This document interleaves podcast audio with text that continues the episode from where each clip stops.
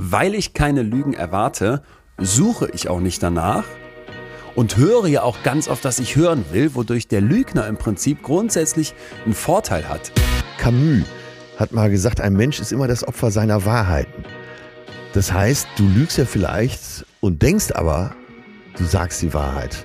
Ja, aber was ist denn auch die Wahrheit? Was glaubt jemand selber? Was redet sich jemand ein unter Stress? Ne? Wie, wie unterschiedlich, selbst wenn eine Situation objektiv real stattgefunden hat, wie unterschiedlich gucken zwei Personen da drauf?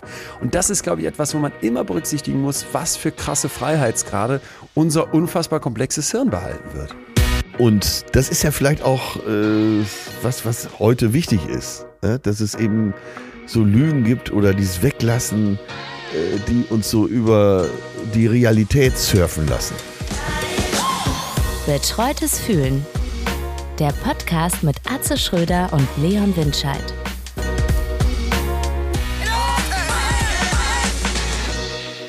Leon, willkommen zurück, willkommen. Ja, bonjour Atze. Ah, zurück. Und dann sofort kopfüber in die Arbeit. Wie fühlt sich's an? Bestens. Best. Es fühlt Ja? sich ja, wie wir hier schon äh, auseinandergenommen haben, ist es ja nicht immer alles Arbeit oder fühlt sich zumindest nicht so an.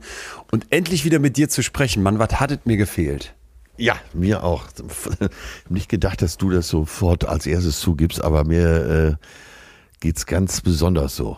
Wahnsinn. Letz, letzte Woche Wie man sich an so ein Tierchen gewöhnen Ja, ja, kann. ja, Ne? ja, ja, ja. Und letzte Woche häuften sich so langsam die, die Nachrichten bei mir im Postfach. Wann geht's denn endlich weiter? Und äh, ge- Ja. mir fehlt die wöchentliche Therapiesitzung. Hier sind wir wieder.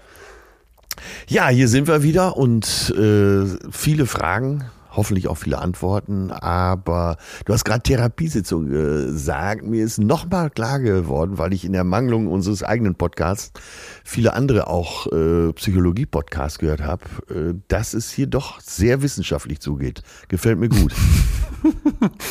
Äh, ja, es gibt viele. Äh, pass auf, du, Ja. darfst ja nicht als ernstzunehmender Wissenschaftler, darfst du die anderen ja nicht dissen, aber es ist doch sehr viel Meinung im Spiel, Ja, so insgesamt. ja. Ist ja nicht schlimm, wenn es Nee, nee, ist ja nee, alles nee, gut.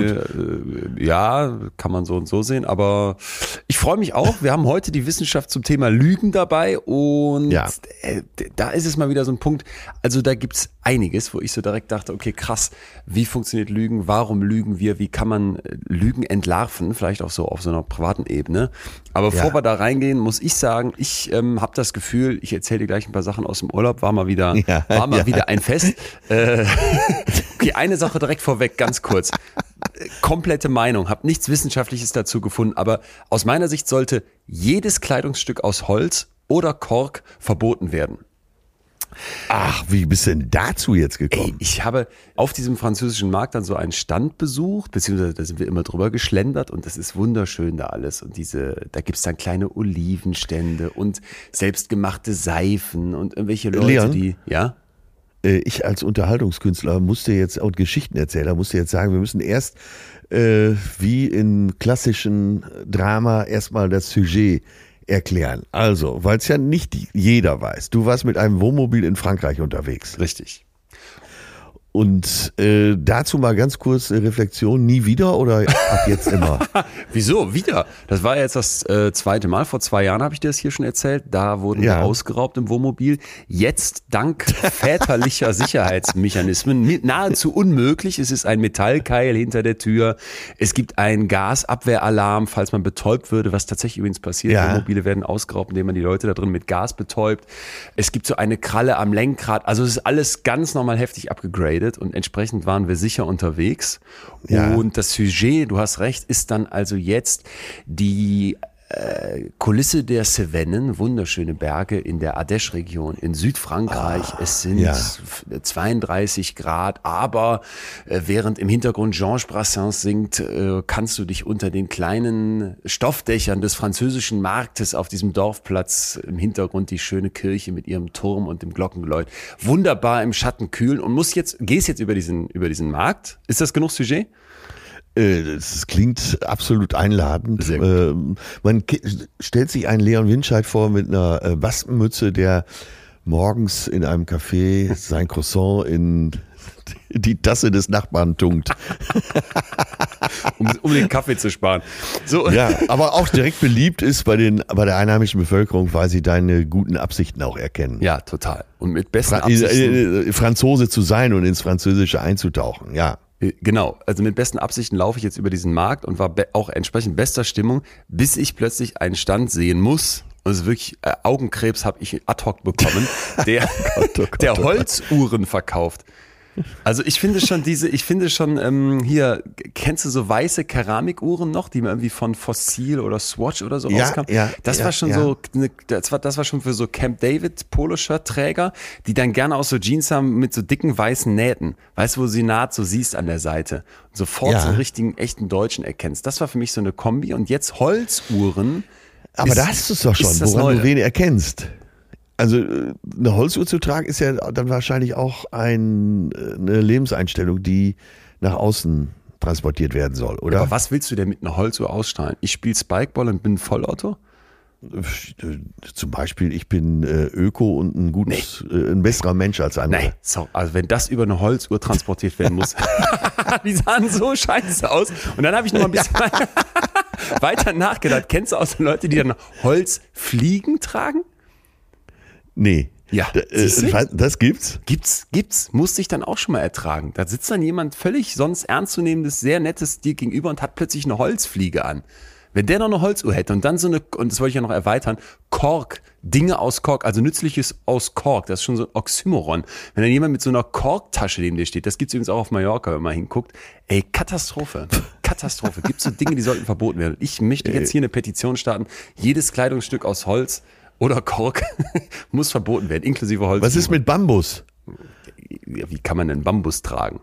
Ja, zum Beispiel diese Veja-Schuhe, diese veganen Sneaker, die sind Ja. aus Bambus. Gut, die haben ja. Jetzt habe ich dich. Die Jetzt hast du sogar. Habe ne? ich sogar selber mittlerweile ja, nachdem ich eigentlich nichts, mehr Schuhe, nee, keine Schuhe mehr kaufen wollte. Aber da siehst du ja nicht, dass das aus Holz ist. Ich hätte ja jetzt nichts dagegen, wenn irgendwie Holz verarbeitet wäre. Im Gegenteil, wäre vielleicht sogar toll.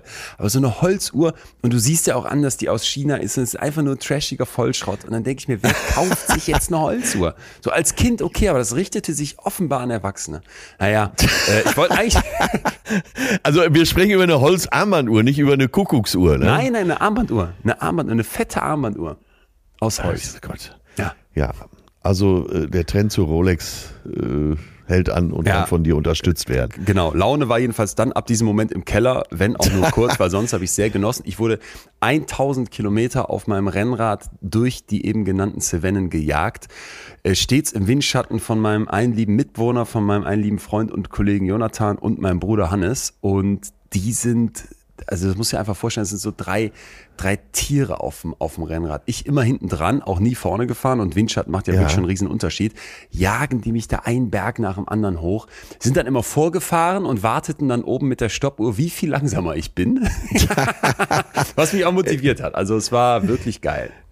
Also auch ein bisschen Demütigung im Spiel. Ja, aber genau, guter, guter, gutes Stichwort, weil ich dachte zwischendurch, wenn du dann so einen Berg hochfährst, dann fährst du wirklich anderthalb Stunden einfach nur bergauf. So zwischen Ja. 5% und zum Teil auch 14% Steigung, was wirklich richtig steil ist. Ich musste dann äh, Schlangenlinien fahren, selbst im kleinsten Gang bei 41 Grad locker, ne? weil der Asphalt strahlt auch nochmal so hoch. Also es ist richtig heiß, die, du musst die ganze Zeit trinken und fährst dann da alleine, weil die anderen längst we- weiter vorne sind, diesen Berg hoch. Das war irgendwie total demütigend und in dieser Demütigung aber schön.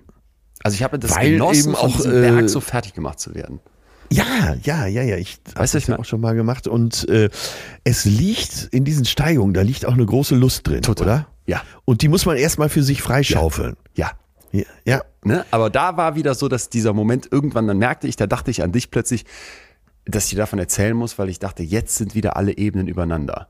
Und obwohl du Ah. schwitzt und am, am körperlichen Limit bist und irgendwie innerlich fluchst und denkst, wann ist das hier vorbei, kann das irgendwann so kippen in so eine positive Demütigung. Und das hatte ich so noch nicht erlebt. Also äh, Vielleicht sollten wir dazu mal eine Folge machen, weil das scheint mir doch sehr interessant zu sein. Woher das kommt, äh, dann kannst du deinem, deiner großen Lust frönen, richtige Studien zu suchen.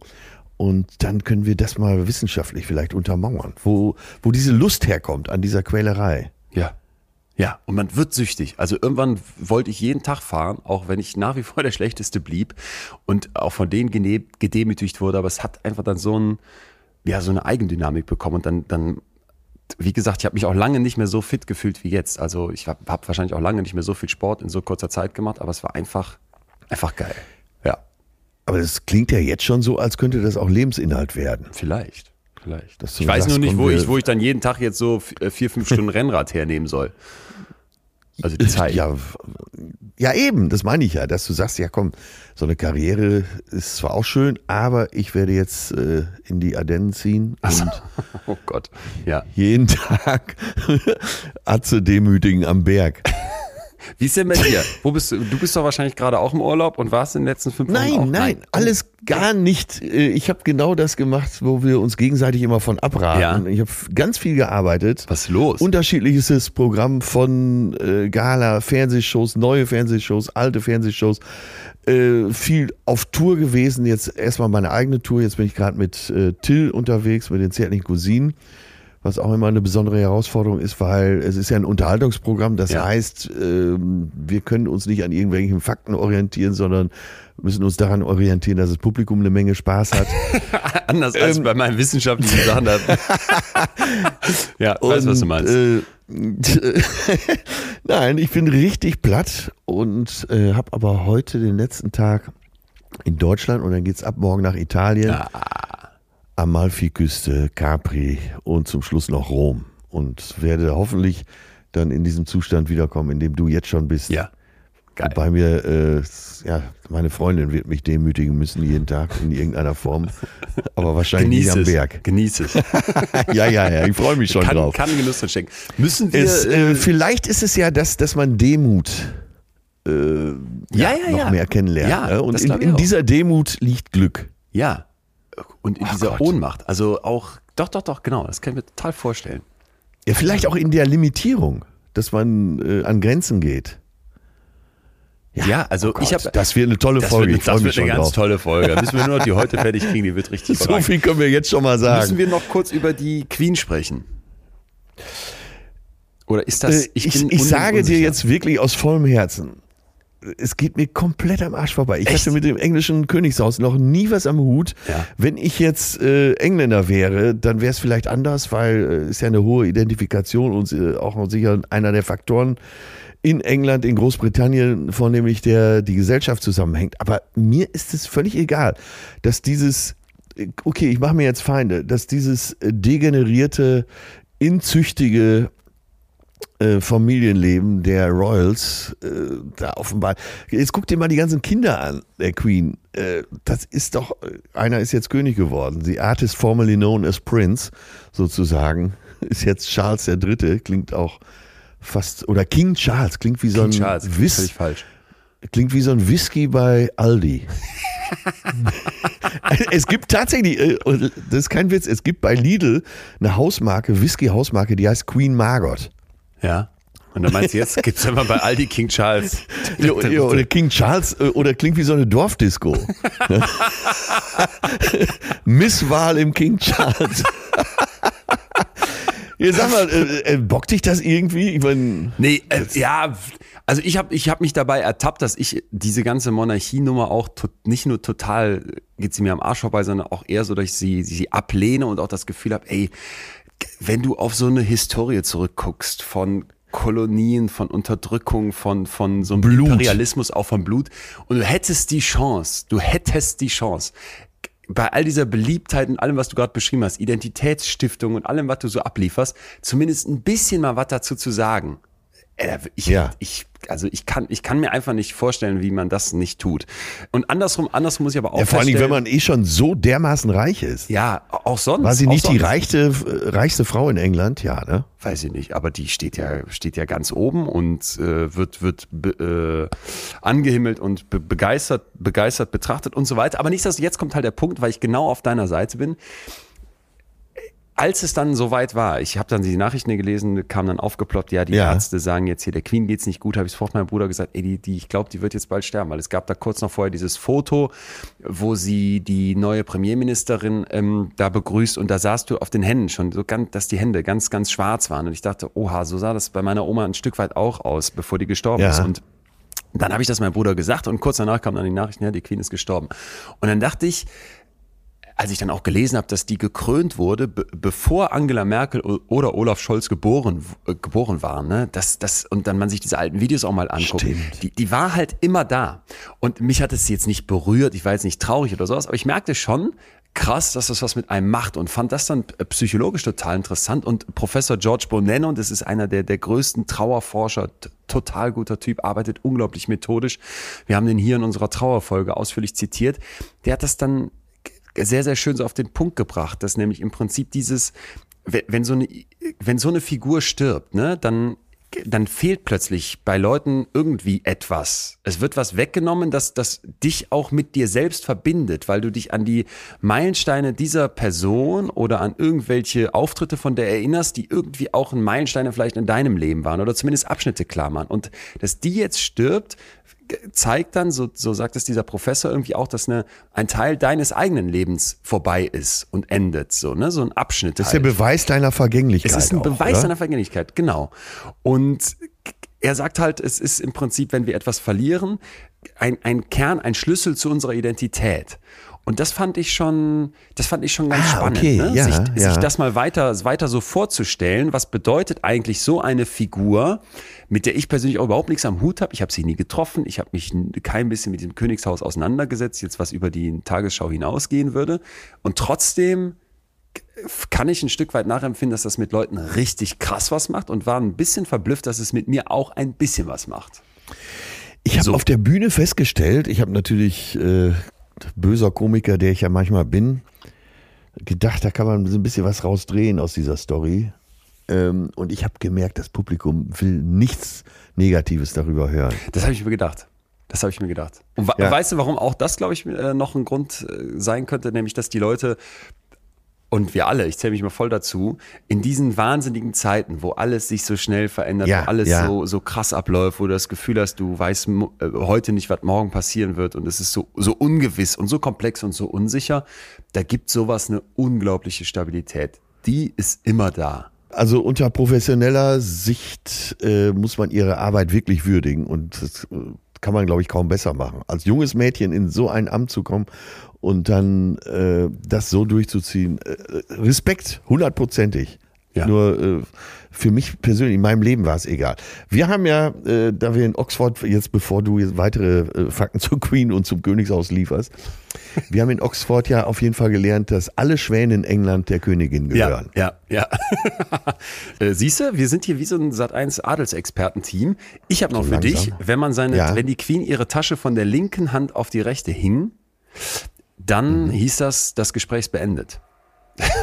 das fand ich geil. Ach, ja, Also das sollte wirklich in der breiten Bevölkerung auch das sollte jeder Umsetzung sollte sowas finden. haben. Wenn du deine Holzuhr von der linken auf die rechte Hand um äh, ist das Gespräch vorbei. Wenn die Queen die Tasche auf den Boden stellt, hieß das, ich will sofort gehen. Und da habe ich mich gefragt, wie läuft das dann ab? Kommt dann so ein kommt dann so ein Security-Typ rein und macht irgendwie so eine Ausrede und dann wird die Queen sofort raus eskortiert oder Nein, im Gegenteil. Das ist ja, äh, da haben wir die perfekte Überleitung zu unserem Thema. Äh, Das ist doch die Antilüge. Das ist doch die Wahrheit schlechthin. Ne? Du so. brauchst ja gar keine Ausrede mehr. Da Ja. muss jetzt nicht einer kommen, oh, da hat gerade jemand angerufen, äh, kommen Sie mal nach nebenan. Nein, einfach die Handtasche auf die andere Seite, fertig aus. Mickey eigentlich geil. Eigentlich geil. Ja. Eigentlich geil. Oh Gott, jetzt finde ich sie doch noch gut. Finden sie immer netter. Ja, du hast auch recht. Äh, Lass uns rein in unser Thema äh, Lügen und Wahrheit. Ich, äh, also erstmal finde ich es ja vielleicht für den Staat ganz wichtig, mal zu fragen, Thema Lügen. Ja. Also da gibt es so, so viele falsche Ja, Vorstellungen ja. auch. Da gibt es so viel, wo man merkt, die Leute haben, haben wissen überhaupt nichts über die Wissenschaft des Lügens und gehen dann völlig falsch damit um, denken, dass die Lügnerinnen an Kleinigkeiten erkennen können, die gar nicht funktionieren. Da wollen wir heute mal gucken, wie das anders geht. Dann Ja, gibt es den ja. sogenannten, die sogenannte Truth Default Theory. Hochinteressant erzähle ich dir gleich was von, warum wir Menschen davon ausgehen, dass andere vielleicht doch auch grundsätzlich die Wahrheit sagen. Und Ja. schwarze, weiße und blaue Lügen, die mal zu unterscheiden, glaube ich, ist auch gar nicht ganz, ganz so unwichtig, wenn man wissen möchte, wie man eben mit Lügen im Leben umgeht. Aber vielleicht erstmal zum Start. Da bin ich gespannt. Ich bin wirklich gespannt, weil das äh, so ein diffuses Feld für mich ist und äh, wahrscheinlich nie ganz klar Licht da reingebracht werden kann, weil es ja so viele Darreichungsformen der Lüge auch gibt. Ja, genau. genau. Und ich wollte erstmal mit dir zum Start über eins sprechen, wo ich so dachte, also, also nicht lügen. Ja, stellen wir uns mal vor, in einer idealen Welt würde man, Ja. würden alle immer die Wahrheit sagen. Ich glaube, das ist keine Option, weil es so ganz viele Momente gibt, wo du mit einer kleinen Lüge so viel absichern kannst, dich vor so viel schützen kannst. Witzigerweise haben wir im Urlaub mal so zwischendurch das Spiel gespielt, wurde so eingebracht. Radical Honesty. Ja. Radikal ehrlich dem anderen was sagen. Ey, und das war so unangenehm.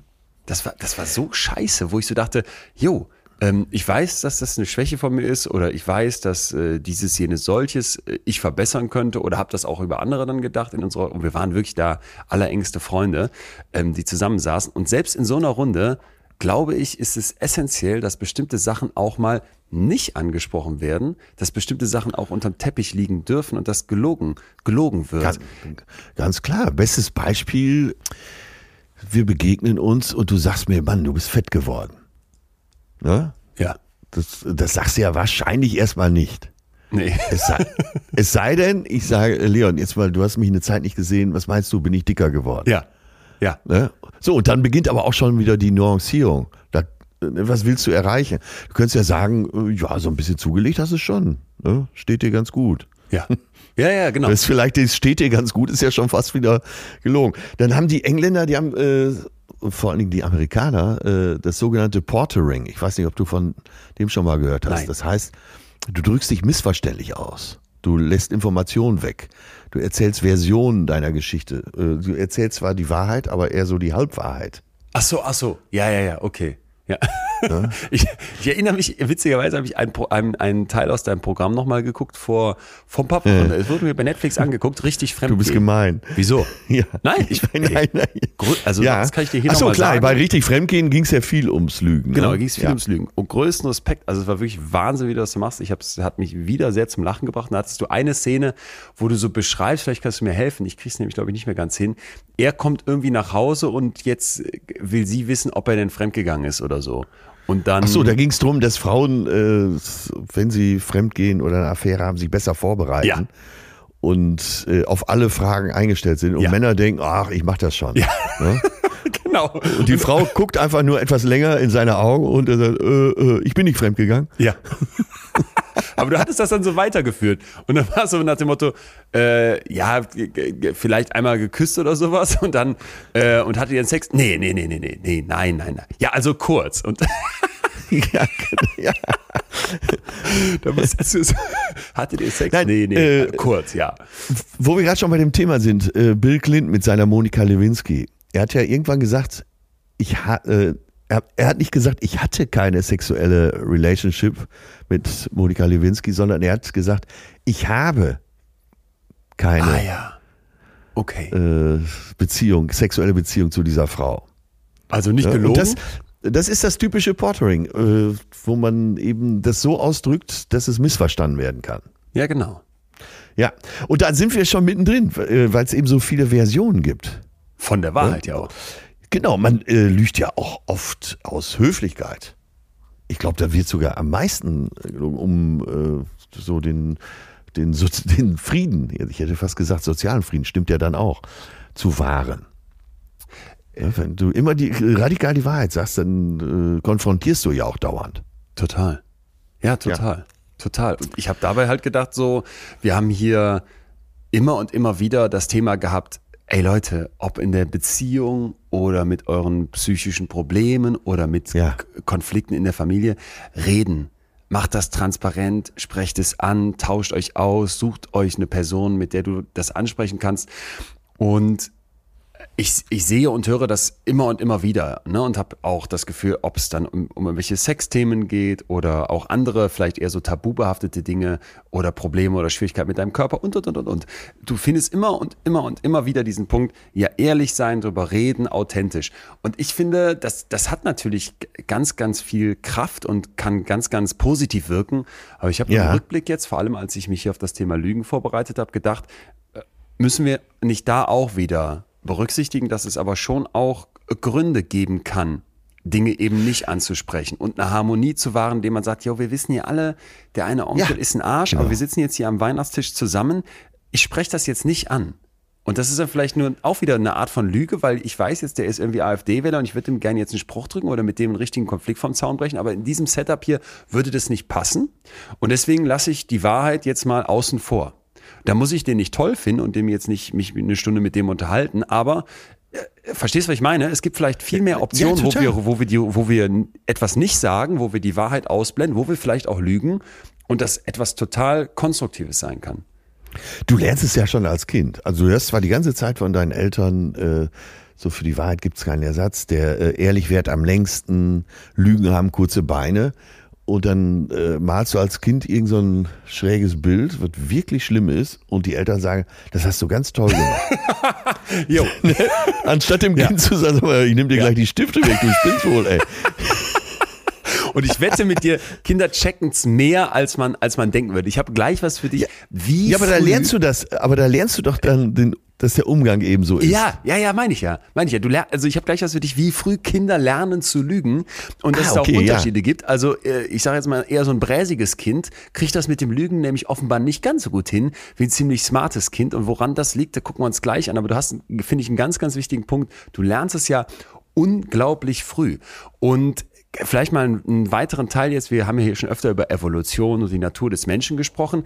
Es gibt da eine, eine Überlegung, die jetzt von einer Harvard-Ethikerin Sissela Bock mal ausformuliert wurde, nämlich, ja, dass im ja. Prinzip, also die Forschung darüber spekuliert, nämlich, dass das Lügen also im Prinzip fast gleichzeitig mit der Sprache aufgekommen sein muss. Also diese Fähigkeit, andere ja. zu manipulieren, ohne Gewalt anzuwenden das ist ja ein, äh, eine, eine, unglaubliche Fähigkeit, ne? Also ja, es ist ja auch ein Machtinstrument, oder? Genau, genau, genau. Diese Ethikerin sagt dann, also Lügen ist doch total einfach im Vergleich zu vielen anderen Möglichkeiten, um Macht zu erlangen. Also es ist viel einfacher zu lügen, um irgendwie an deine Kohle zu kommen oder an deine deinen Vorrat ja, an ja. Beeren, als dass ich dir eins über den Schädel ziehe oder eine Bank ausraube. Und das fand ich ja, interessant. Im Zweifel wirst du ja auch lieber betrogen als verprügelt, natürlich. Genau, genau. Ja. Ja, genau. Genau, und mhm. das fand ich interessant, dass die halt sagen, solche Täuschungsstrategien, die siehst du ja auch im Tierreich, wenn es um Tarnung geht, ne? Oder wenn es um vielleicht Ablenkungsrufe geht und stimmt, dann sitzt stimmt. da doch der, sitzt da doch der gefährliche Löwe hinter der, hinter der Ecke. Also das ist äh, ja. ein zentraler Punkt. Ja, auch äh, wie du, wie du wirkst. So, mir kommt gerade in den Sinn, dass man sich schminkt. Damit fängt es ja äh, an. Oh Gott, wie drücke ich das jetzt so aus, dass sich keiner um Schlips getreten fühlt? Sag's einfach. Äh, ich sehe ja auf der Bühne auch aus, anders aus. Ne? Ja. Noch schöner, ja. sozusagen. Ja. Äh, warte, ich schlage jetzt schnell, um mich nicht völlig in die Pfanne zu hauen, den Bogen äh, zu Instagram und anderen sozialen Netzwerken. Äh, da gibt's ja Filter. Ja. Ist ja auch ein ganz normales menschliches Bedürfnis, sich so gut zu präsentieren, wie es geht. Ja. So, und da ist ja schon eine Lüge drin. Ne? Und weil die meisten sehen ja im echten Leben nicht so aus, wie sie sich da präsentieren. Ja. Bei und, Fernsehshows, äh, wie du da kiloweise ja. zugespachtelt wirst jedes Mal. Ich denke auch Wahnsinn. Ich wollte genau auf das äh, zurückkommen, was du eben gerade gesagt hast, dass ja äh, das ein Instrument ist, um besser anzukommen um, um, um andere vielleicht äh, von dir zu überzeugen. Ja. ja?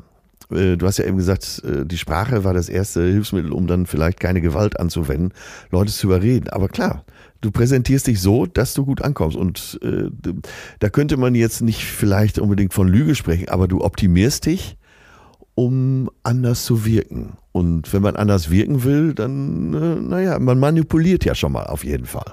Eine ja, Manipulation. Total. total. Ja. Total. Und da vielleicht äh, muss ich gerade mal überlegen, wie das jetzt passt, aber mir kommt dieser Gedanke, weil ich das schon öfters beobachtet habe. Ich war am Wochenende auf einer Hochzeit eingeladen und natürlich passend, weil ja. ich mich im Urlaub viel eingecremt habe, dann nach der ganzen Sonne, hatte ich von diesem ganzen Fett in dieser Creme drei riesenhafte Pickel auf der Stirn. Immer zu solchen Anlässen. Immer, immer, ist ja klar. Ein Kumpel begrüßt ja. mich auch radical, honestly mit den Worten, äh, soll ich mit dir reden oder mit den drei Kollegen auf deiner Stirn? Oh Gott, oh Gott. Und da habe ich, hab ich nämlich gedacht, äh, eine, eine, also als Frau würde es jetzt so einen Abdeckstift nehmen und da so ein bisschen Schminke drauf machen, weg ist. Und da, ich, ich weiß nicht, ist jetzt, ist jetzt natürlich total plump, aber ich habe immer das Gefühl, nee, ich, ich als Mann benutze auch keine ehrlich? Schminke jetzt im privaten Kontext. Nee, würde ich, würde ich, würde ich irgendwie nicht machen. Ähm, Hätte ja auch eine Höflichkeit, Höflichkeit sein können. Könnte auch eine Höflichkeit sein. Und ist natürlich total albern. Äh, und letzten, in letzter Zeit habe ich auch schon manchmal gedacht, wieso eigentlich? Und andersrum ist mir dann aufgefallen, du denkst dann vielleicht, das hast ja, da hast ja total den Vorteil als Frau, weil da machst du ja ein bisschen Schminke drauf wenn du dir, wenn du dir anguckst, wie jetzt auch im Fernsehen ist dann bei den Männern immer heißt, ach, bei euch sind wir schnell fertig, ne? Und dann gehst du Ja, raus ja, in, der, genau, in der ja. Maske und bei den Frauen werden dann immer so anderthalb Stunden Slots eingebucht. Ja, wie, richtig. wie, wie, wie krass das ist, wenn eine Frau mit demselben Ausmaß an Schminke oder vielleicht Hammer, auch ohne Schminke Hammer. auf so eine Bühne oder eine Show käme, wie ein Mann, dann würdest du sofort denken, boah, ist sie krank? Mal, hat die irgendwie, hat, geht's der nicht gut? Ne? Hat die, hat die, die eine Hautkrankheit? Ist die irgendwie, äh, weiß ich nicht, was hat die vielleicht sogar was Schlimmeres? Und das, das ist, das ist mal wieder sowas, passt jetzt nicht ganz zum Lügen gerade, aber ist irgendwie so eine, so eine, wieder mal auch so, vielleicht passt es doch, weil es irgendwie so ein, auch so ein unterschiedlicher Anspruch ist, wer wo wie lügen muss. Man kann das, wenn wir jetzt so drüber reden, wird's klar, man kann das auf so viele Lebenslagen anwenden. Und ich weiß nicht, es gibt ja sicher da Studien zu, wie oft, was ist die neueste Forschung? Wie oft lügt man so gefühlt? Ja. Ohne dass wir jetzt ganz genau definiert haben, wo die Lüge anfängt. Genau, aber das ist dann auch genau der Punkt, wo ich alle bitte, mal wieder vielleicht auch sich zu bemühen, wenn man jetzt sich Sachen anhört, ob das Podcasts sind oder Dinge liest, auch immer mit einem kritischen Blick mit drauf zu gucken. Und wir sind ja hier in der Psychologie, wenn es denn wissenschaftlich ist, immer methodisch. Und äh, also die Methodik ist wichtig. Und da hast du gerade einen ganz, ganz schönen Punkt angesprochen. Wie würdest du jetzt eine fixe Zahl finden wollen, wie oft Leute am Tag Ja. lügen?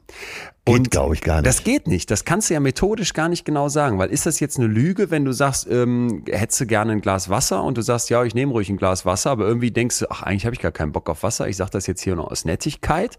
Da könnte man vielleicht sagen, ja, das ist schon, ist schon eine Art von Lüge. Ne? ja, aber das ist ja wenigstens noch klar erkennbar, also Das für ist klar erkennbar. zumindest. Aber äh, Camus hat mal gesagt, ein Mensch ist immer das Opfer seiner Wahrheiten. Das heißt, du Oh. lügst ja vielleicht und denkst aber, du sagst Genau, die Wahrheit. genau, Weil genau. Äh, jeder hat ja einen, äh, zumindest einen gewissen Anteil an Selbstbetrug. Ganz genau. Sich. Selbstbetrug wäre jetzt nämlich auch mein nächster Punkt gewesen. Wie oft lügst du dich selber an und checkst es vielleicht gar nicht? Und denkst dann, ja, Ja. mir geht's ja gerade total gut, aber in Wirklichkeit geht's dir eigentlich überhaupt nicht gut. Ne? Nur irgendwie vermittelst du dir dieses Gefühl durch, weiß ich nicht, äh, vier Stunden lang Rennrad fahren, den Berg hoch bei, bei 34 Grad. Und das ist halt so ein Punkt, weshalb wir keine genaue Zahl finden können. Was man dann sieht, ist so Zahlen von 10 bis 200 Mal pro Tag. Aber ich finde, da können wir keine verlässliche Zahl zu finden. Nur wer ehrlich hinguckt, und das haben wir eben schon schön gezeigt, ist doch hoffentlich zu der Erkenntnis schon gekommen in seinem Leben, es wird verdammt viel gelogen. Und nochmal, ich glaube nicht, Lügen ist keine Option. Es ist gut, dass wir Menschen lügen können. Und das bringt uns vielleicht zu dieser, dieser Theorie, die ich eben schon angeschnitten habe, nämlich die Truth Default Theorie. Und da gehört noch was Zweites dazu, der Lügnervorteil. Das wollte ich dir vorstellen, weil äh, ich so dachte, okay, das muss man sich vielleicht mal klar machen. Also die Idee ist folgende. Ja. Wir als Spezies, als Menschen sind eine, die die Wahrheit als Standard annimmt, also Truth als Default. Ne? Das bedeutet, wir glauben erstmal, was andere sagen. Ja, ja. Denn Das ist die Grundlage das für ist ein die Gespräch Grundlage. wahrscheinlich. Mhm. Das ist die Grundlage. Wenn du dir jetzt also vorstellst, wie gehst du so durchs Leben, ja, dann kommt jemand und erzählt dir irgendwie was, dann hast du jetzt erstmal keinen Grund anzunehmen, dass diese andere Person lügt. Und dieses implizite Vertrauen, das wir in die Kommunikation setzen, in das, was uns erzählt wird, das ist essentiell, weil wenn wir das nicht machen würden, du würdest, also wenn man immer hinterfragen würde, ne, stimmt das jetzt und kann ich das überhaupt glauben? Stimmt das jetzt, dass hier beim, bei den Bananen im Rewe 1,95 Euro pro Kilo dran steht oder haben die sich wieder vertan? Ne? Dann würdest du ja völlig, völlig gelähmt durchs Leben gehen. Ja, und das ja, ist eben ja. diese Truth Default Theory von Tim Levine und die sagt im Prinzip, wir gehen erstmal davon aus, ja, klar, zwischendurch wird man mal angelogen und so weiter, aber grundsätzlich glaube ich, dass das stimmt. Und da gibt's eben diesen äh, Frank Abagnale, ich weiß nicht genau, wie der ausgesprochen wird, aus dem, der, der quasi hinter der Geschichte vom Film Catch Me If You Can steckt. Also Ah, der, okay, ja, du erinnerst ja. dich, der Typ, der da all diese Schecks gefälscht hat. Total faszinierend, habe ich schon fünfmal gesehen. Genau, der so tut, als wäre Pilot, verfilmt mit äh, Leonardo DiCaprio. Und der sagt dann, wenn du zu jemandem hingehst und sagst, ich bin Pilot, dann sitzt diese Ja. andere Person nicht da und denkt, vielleicht ist er kein Pilot. Weil warum sollte er überhaupt sagen, dass er Pilot ist? Ne? Und das ist eben der, wie er sagt dann, der Grund, warum Betrügereien unglaublich gut funktionieren. Wenn dein Telefon klingelt und auf der Anrufer-ID irgendwie steht, dass das Finanzamt dran ist, dann glauben die Leute automatisch, dass das Finanzamt dran ist, obwohl ihnen eigentlich klar sein müsste, dass man so eine Anrufe-ID auch fälschen kann. Deswegen Ja, klappt sowas ja. wie der Enkeltrick, dass da irgendwie so ein Typ eine Oma anruft und sagt, ey, ihrem Enkel geht's hier schlecht, wir brauchen jetzt mal sofort 5000 Euro von Ihnen. Äh, Ich bin von der Polizei und komme jetzt gleich mit meinem Kollegen vorbei und wir holen das Geld zusammen von der Bank. Ne? Das ist eben dieses Truth Default. Wir glauben erstmal, dass die, dass die Leute die Wahrheit sagen. Und das bringt uns dann zum nächsten Punkt, nämlich dem, dem Lügnervorteil. Ja. Weil ich keine Lügen erwarte, suche ich auch nicht danach und Ah, okay, höre ja auch das- ganz oft, dass ja. ich hören will, wodurch der Lügner im Prinzip grundsätzlich einen Vorteil hat in so einer Art von Spezies, die eben immer an die Wahrheit glaubt oder glaubt, die Wahrheit präsentiert zu bekommen, weil du nicht hinterfragt wirst. Und das fand ich erstmal grundsätzlich interessant, weil wenn ich jetzt mich frage, wie kann ich Da, Lügen dass es eben menschlich ist, äh, alles zu glauben. Ja. Zunächst. Ja, Ge- geh mal davon aus, dass, dass, dass so der Grundansatz in dir eher sein wird, Dinge zu glauben, dass das auch sinnvoll ist, weil sonst würden wir gar nicht, äh, würden wir uns gar nicht aufeinander verlassen können. Wir müssen vielleicht mit so einer eher positiven Haltung gegenüber anderen durchs Leben gehen. Und das macht es Leuten, die wirklich jetzt lügen wollen, vielleicht auch professionell lügen, ein Stück weit leichter. Und da musste ich ein bisschen an eine Diskussion denken, die du und ich hier schon mal hatten vor einiger Zeit, als du gesagt hast, nee, ich bin jemand, der, der grundsätzlich eher den Leuten glaubt und wo ich gesagt habe, ich Ja, bin vielleicht eher ja. skeptisch. Äh, natürlich glaube ich auch, unterliege ich auch diesem Truth Default Ding, aber habe mich dann gefragt, weißt du, vielleicht müssen wir da auch nochmal drauf eingehen, wie, wie tickt man so? Hat man so ein Grundvertrauen und glaubt den Leuten um sich herum oder ist man eher so, dass man sagt, boah, nee, ich bin immer eher so ein bisschen misstrauisch? Ja, also ich, du bist ja, glaube ich, realistischer als ich. Ich bin, glaube ich, leicht zu belügen, weil ich sehr blauäugig bin. Ich bin leichtgläubig. So heißt es, glaube ich. Und äh, ich frage mal so als Zwischenstand, wie warst du als Kind, als Jugendlicher? Hast du so Geschichten geliebt, Filme geliebt? Äh, Du hast eben Catch Me If You Can, dann gibt's noch der talentierte Mr. Ripley oder von Thomas Mann, die Bekenntnisse des Hochstaplers Felix Krull. Hat dich sowas begeistert? Das habe ich, glaube ich, das habe ich nicht als Kind gesehen, sondern eher als Teenie. Ja. Oder vielleicht auch schon als, als junger, junger Erwachsener. Ich fand, also ja, das, das fasziniert mich schon, das muss ich sagen. ja, also speziell äh, das Thomas Mann Buch, äh, die Bekenntnisse des Fe Hochstaplers Felix Krull, da habe ich immer schon gedacht, ach, so kann man ja auch durchs Leben kommen. Ich habe mich dann in New York oder Paris gesehen, äh, tatsächlich in diesen teuren Hotels Ja. mit einem teuren Anzug, um dann vorzugeben, ich wäre so äh, Teil der äh, des Jetsets oder der äh, besseren Gesellschaft. Das hat mich total fasziniert als junger Jugendlicher. Ah, okay, krass.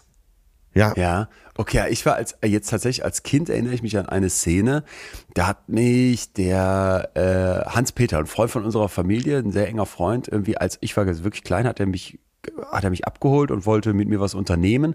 Und dann sind wir Eis essen gegangen und ich es war irgendwie abgeklärt mit meinen Eltern irgendwie, dass wir zum Abendessen wiederkommen und ich du- durfte halt kein Eis essen. Also war vorher klar, dass ich kein Eis essen soll und dann hat er Ja. mir gesagt, ja Leon, jetzt sagen wir aber Mama und Papa nicht, dass, dass du Eis gegessen hast, ne?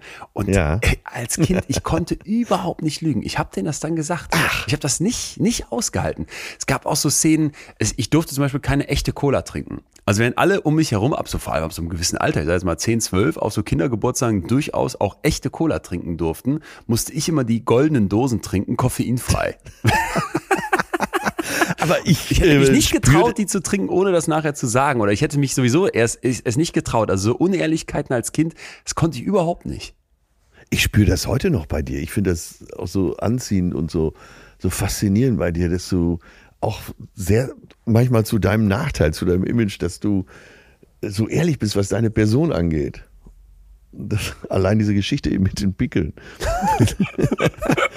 ja, äh, ja, du bist schon sehr der, ja, haben wir ja schon rausgearbeitet, dass also eine Wahrheit ja auch immer sehr individuell ist, aber du bist der Wahrheit schon sehr verpflichtet. Ich glaube schon. Fühlt sich der Wahrheit sehr verpflichtet.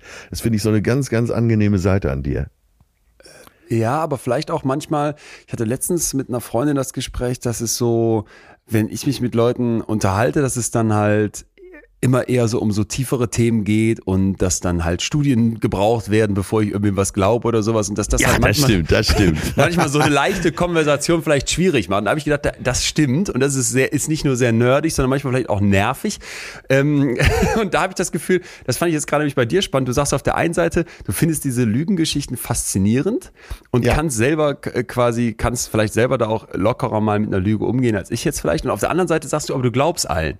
Das macht ja eigentlich keinen Sinn, weil du checkst selber auf der einen Seite, ich kann vielleicht auch ja, hier und da mal eine ja. Halbwahrheit nutzen ne, und mich irgendwie präsentieren, wie es besonders gut ist. Und auf der anderen Seite glaube ich trotzdem allen. Äh, äh, wieso? Naja, es werden ja, äh, das ist ja uns allen klar, dass sehr viele Geschichten erzählt werden. Aber die meisten sind ja dann doch irgendwo anständige Leute, die man im Bekanntenkreis hat. Und äh, das kommt aus ihren Wahrheiten. Ich wiederhole es nochmal. Ne? Der, äh, der Mensch ist immer das Opfer seiner Wahrheiten. Seiner Wahrheiten. Mhm. Und ähm, das bei genauerer Überprüfung muss man ja oft sagen, der hat, hm, der sieht die Welt irgendwie mit anderen Augen. Er hat sich da irgendwo positioniert.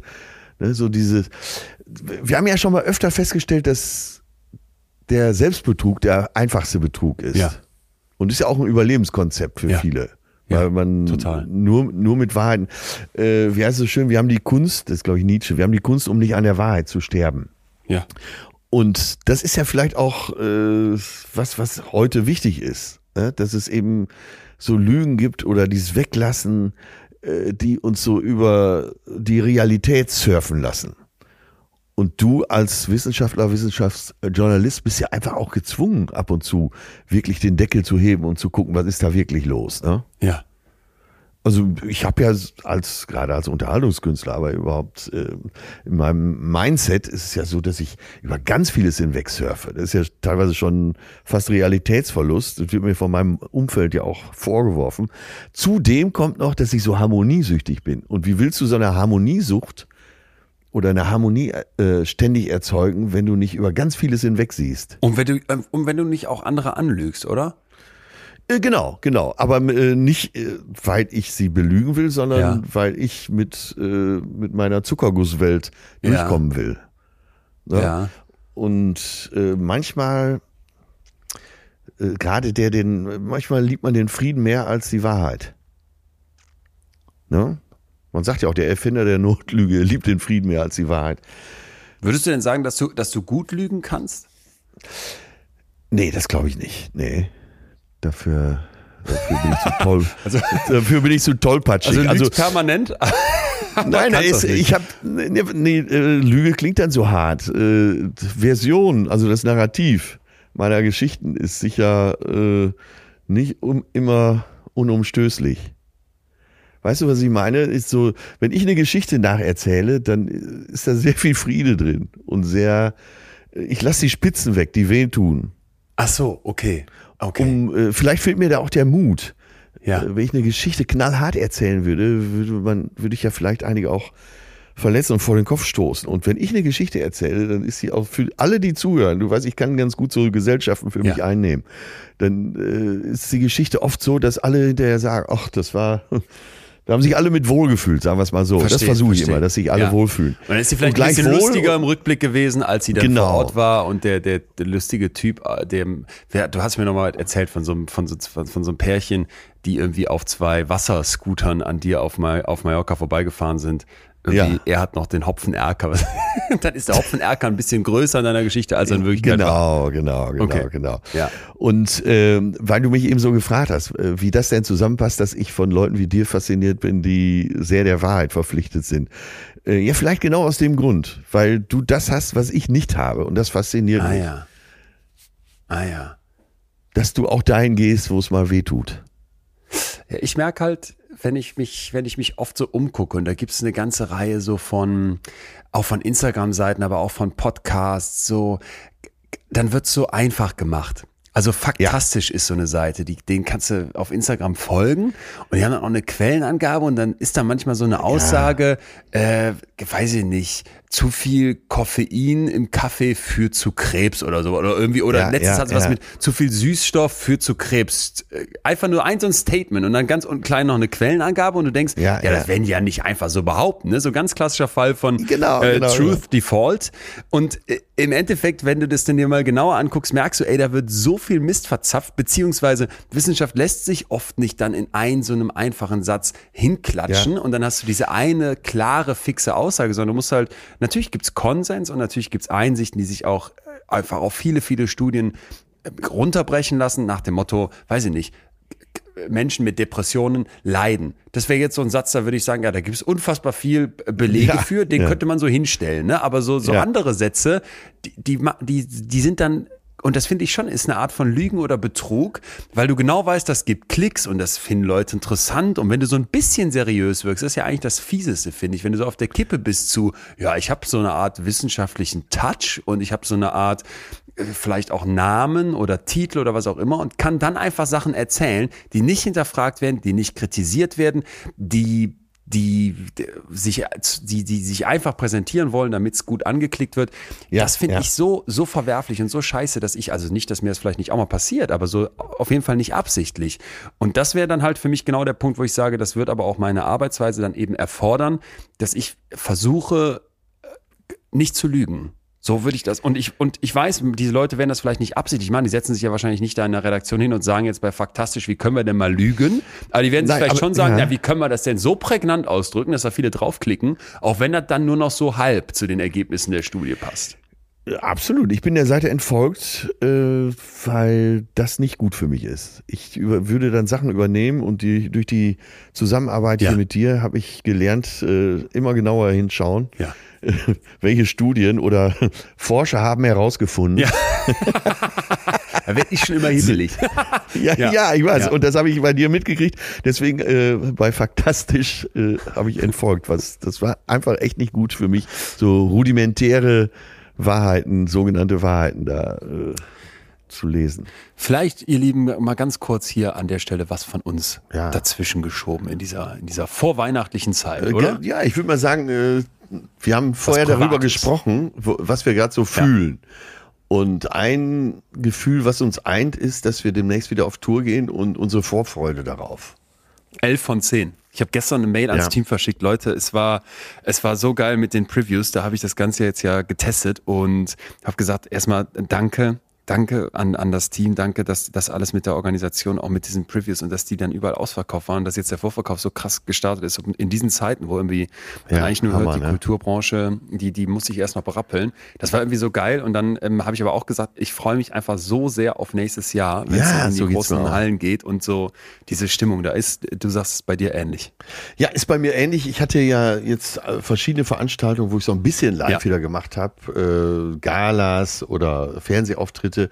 Und jedes Mal dieses Gefühl, ach, ich würde so gerne weitermachen. Äh, gerade bei Fernsehen ist ja die Zeit dann so begrenzt, die man machen kann. Und ich freue mich so drauf, wenn es am 11. Januar wieder losgeht. Äh, ja, die Bühne ist es. Und ich bin, ich finde es so toll, dass du das mittlerweile auch so siehst, weil äh, vor ein paar Jahren, da wusstest du ja noch nicht, in welche Richtung äh, deine Schwerpunkte so gehen. Und dass du ja jetzt so ein richtiger Bühnenmensch auch geworden bist. Finde ich ganz toll. Ja. Sag mal deine Show. Also das Ganze heißt echte Gefühle. Das passt natürlich. Es ist ja sowieso bezeichnet. Wir haben diesen Podcast Betreutes Fühlen. Deine Show heißt echte Gefühle. Meine Show heißt gute Gefühle. Und ich glaube, im Endeffekt fließt in beiden etwas von diesem Podcast auch ein und trotzdem habe ich mich gefragt, ist das, ist das, ist das, ähm, ist das natürlich auch unterschiedlich, was wir machen. Ja. Also was kriege ich bei dir, bei dir auf der, bei dir auf der Showbühne? Kriege ich dann nur, ich habe ja damals dein Programm schon live gesehen, da habe ich viel, viel Show-Atze gehabt, aber ich, ich hatte immer für mich die schönsten Momente, wo ich so gedacht habe, jetzt sitzen auch Freundinnen und Freunde neben mir und zwar, es war einfach ein geiler Abend und man kommt da natürlich hin und denkt sich, ja, da, ich lach doch nicht über so einen Atze Schröderwitz, ich habe mich tot gelacht, immer wieder. Und ich hatte Freundinnen und Freunde dabei, die so gedacht haben, ja, betreutes Fühlen mag ich eigentlich irgendwie so nach dem Motto, ich habe da diesen anderen Atze kennengelernt, aber mit dem, mit dem Bühnenatze hätte ich nie was anfangen können oder sowas und die haben sich auch tot gelacht. Und die schönsten Momente für mich waren eigentlich, wo ich gemerkt habe, dass, dass, dass doch immer wieder zwischendurch eben auch dieser dieser andere Arzt, den man vielleicht hier aus dem Podcast kennt und schätzt, dass der durchblitzt und auch manchmal ganz bewusst nach vorne kommt. Und das fand ich so, das fand ich so spannend zu sehen. Naja, das höre ich natürlich jetzt ist öfter, weil so? äh, viele Sachen sind augenzwinkernd gemeint. Nicht alles, was augenzwinkernd gemeint ist, kommt auch so rüber. Nur durch diesen Podcast, durch diesen Podcast kriegen ja viele äh, Gags, die ich auf der Bühne habe, eben auch genau den richtigen Anstrich, den ich mir dabei gedacht habe. Ne, wo man vielleicht, wenn man uns oder mich auch jetzt von hier nicht kennen würde, würde man denken, oh, das ist ja ganz plump. Und wenn man es auf der Bühne hört, dann so mittlerweile räume ich auch viel mehr Raum ein für solche Sachen, äh, dass die Leute wirklich sagen, ah, scheiße, da steckt ja viel mehr hinter dem Gag, als ich dachte. Aber witzig ist ja, dass dein Programm anfängt, wenn ich mit meiner Tour aufhöre. Also ich spiele ja Januar, Februar, März und dann ist mein Programm ja tatsächlich zu Ende. Dann ist ja wirklich Feierabend damit. Und dann fängst du an mit deinem. Das ist so geil. Ja, das passt. Das passt perfekt aneinander. Also ich muss sagen, ich habe da, ich habe ja diesen diesen Punkt gar nicht so sehr mit diesem, dass es irgendwie einen Bühnenleon gibt. Und du hast gerade eben gesagt, trotzdem musste ich für mich diese Erfahrung erstmal machen, überhaupt auf eine Bühne zu gehen. Ja. Und das hat, das hat für mich nach wie vor auch ganz viel mit so einem mit so, mit so, mit so Fragen, Fragen an mich selber zu tun.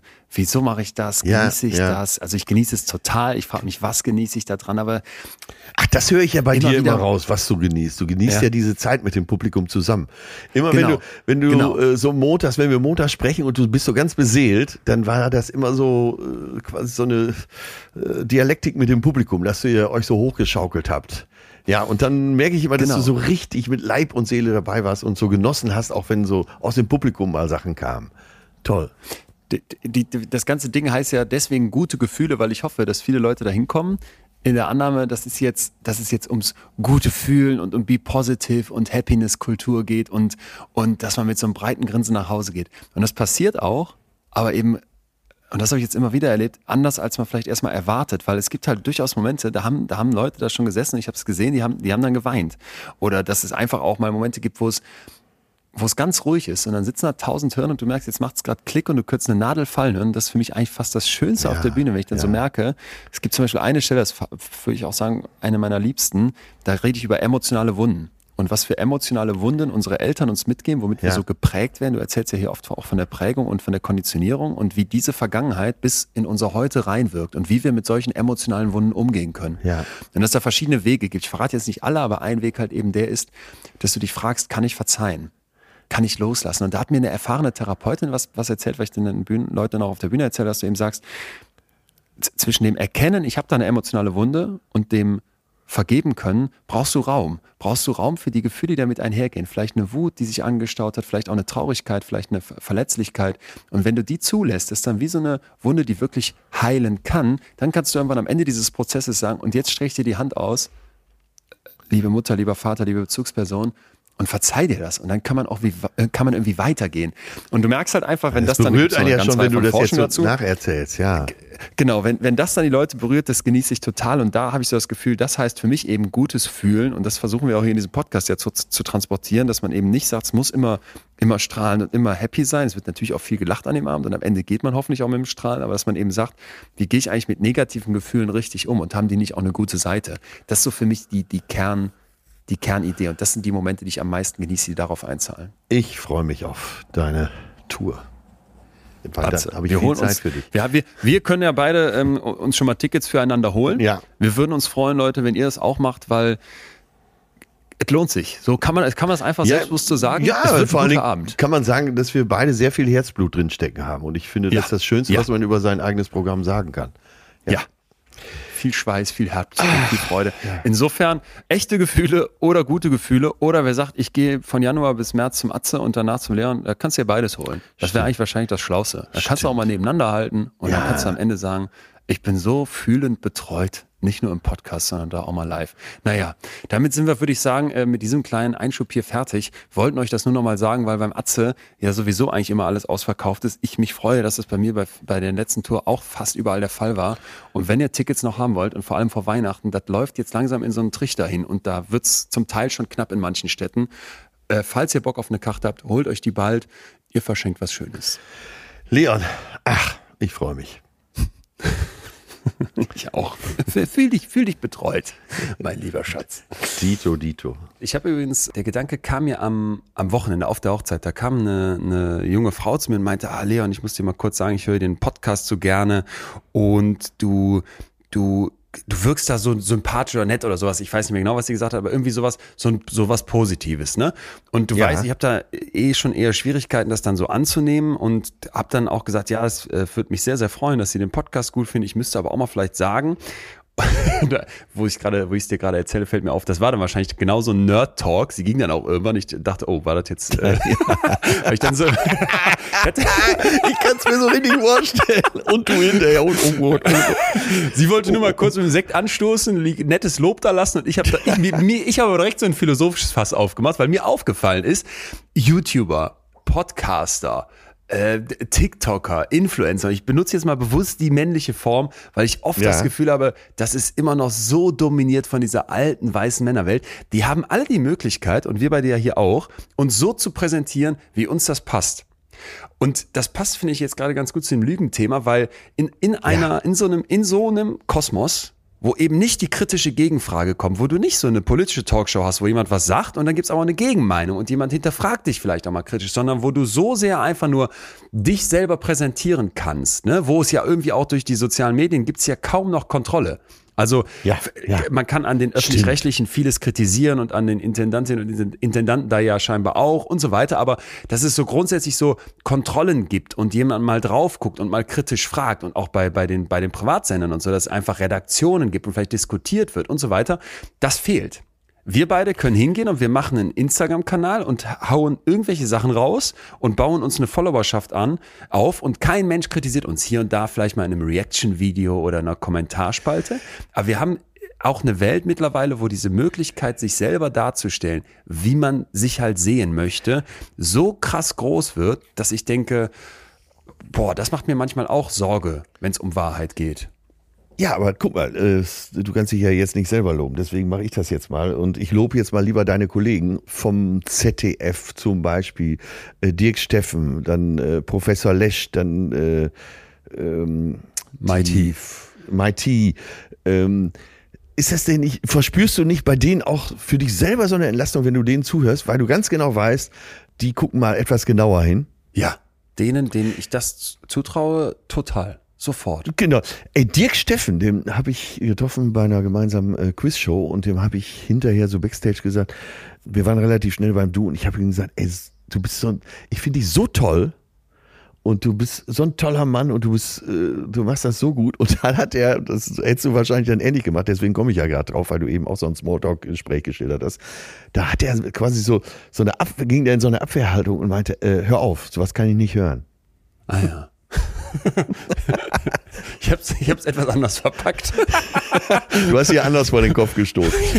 oh nein, ich hoffe nicht, wenn, dann tut's mir leid. Naja, aber ne, das ist halt so, das ist halt für mich auch so ein Punkt, wie geht unsere Gesellschaft eigentlich mittlerweile mit Wahrheit um und wie viel sind wir vielleicht auch mittlerweile gewohnt, dass Leute lügen. Ja. Und wir haben ja schon gesagt, Selbstdarstellung und vielleicht sich auch selber in einem guten Licht darstellen, das, das nimmt aus meiner Sicht Ausmaße an. Echt, ich habe auch manchmal das Gefühl, früher so, da gab es irgendwelche Promis, die standen wegen irgendwas in der Öffentlichkeit und dann gab es aber so ganz viele solche Klatschmagazine und vielleicht auch Webseiten, die dann irgendwie den Promis auch mal einen reingedrückt haben und da mal kritisch drauf geguckt haben. Heute ja, sagst du, ja. ey, pass mal auf, ich bin Influencerin mit drei Millionen Followern. Das ist mir scheißegal, weil keine von denen liest die Bunte, weil irgendwie kein Mensch mehr so Zeitschriften kauft.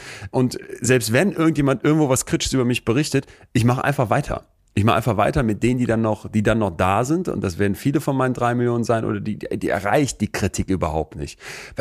Es wird ja, es wird ja so viel wahrscheinlich von Leuten Mist gemacht und Scheiße gebaut, wie, wie, wie man das gar nicht mitbekommt. Bei Finn Kliman, das ist dann so ein komplett prominentes Beispiel. Der ah, verliert Follower Beispiel. und Reichweite ja, und kriegt ja, einen ja. drauf für die Unwahrheiten ja zum Teil und für, für seinen Umgang, vielleicht auch damit, ohne jetzt den Fall nochmal aufzumachen.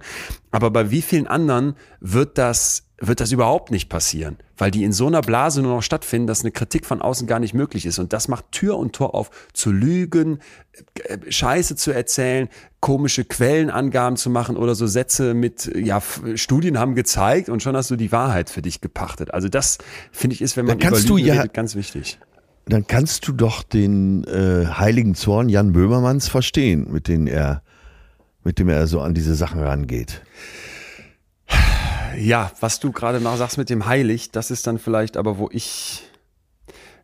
Weil es jetzt so passt, erzähle ich das. Äh, ich weiß gar nicht, ob. Doch, das hat hundertprozentig mit unserem Thema zu tun. Jetzt muss ich eine Beurteilung von dir haben. Letztens ruft mich Tommy Schmidt an. Ja. Ne?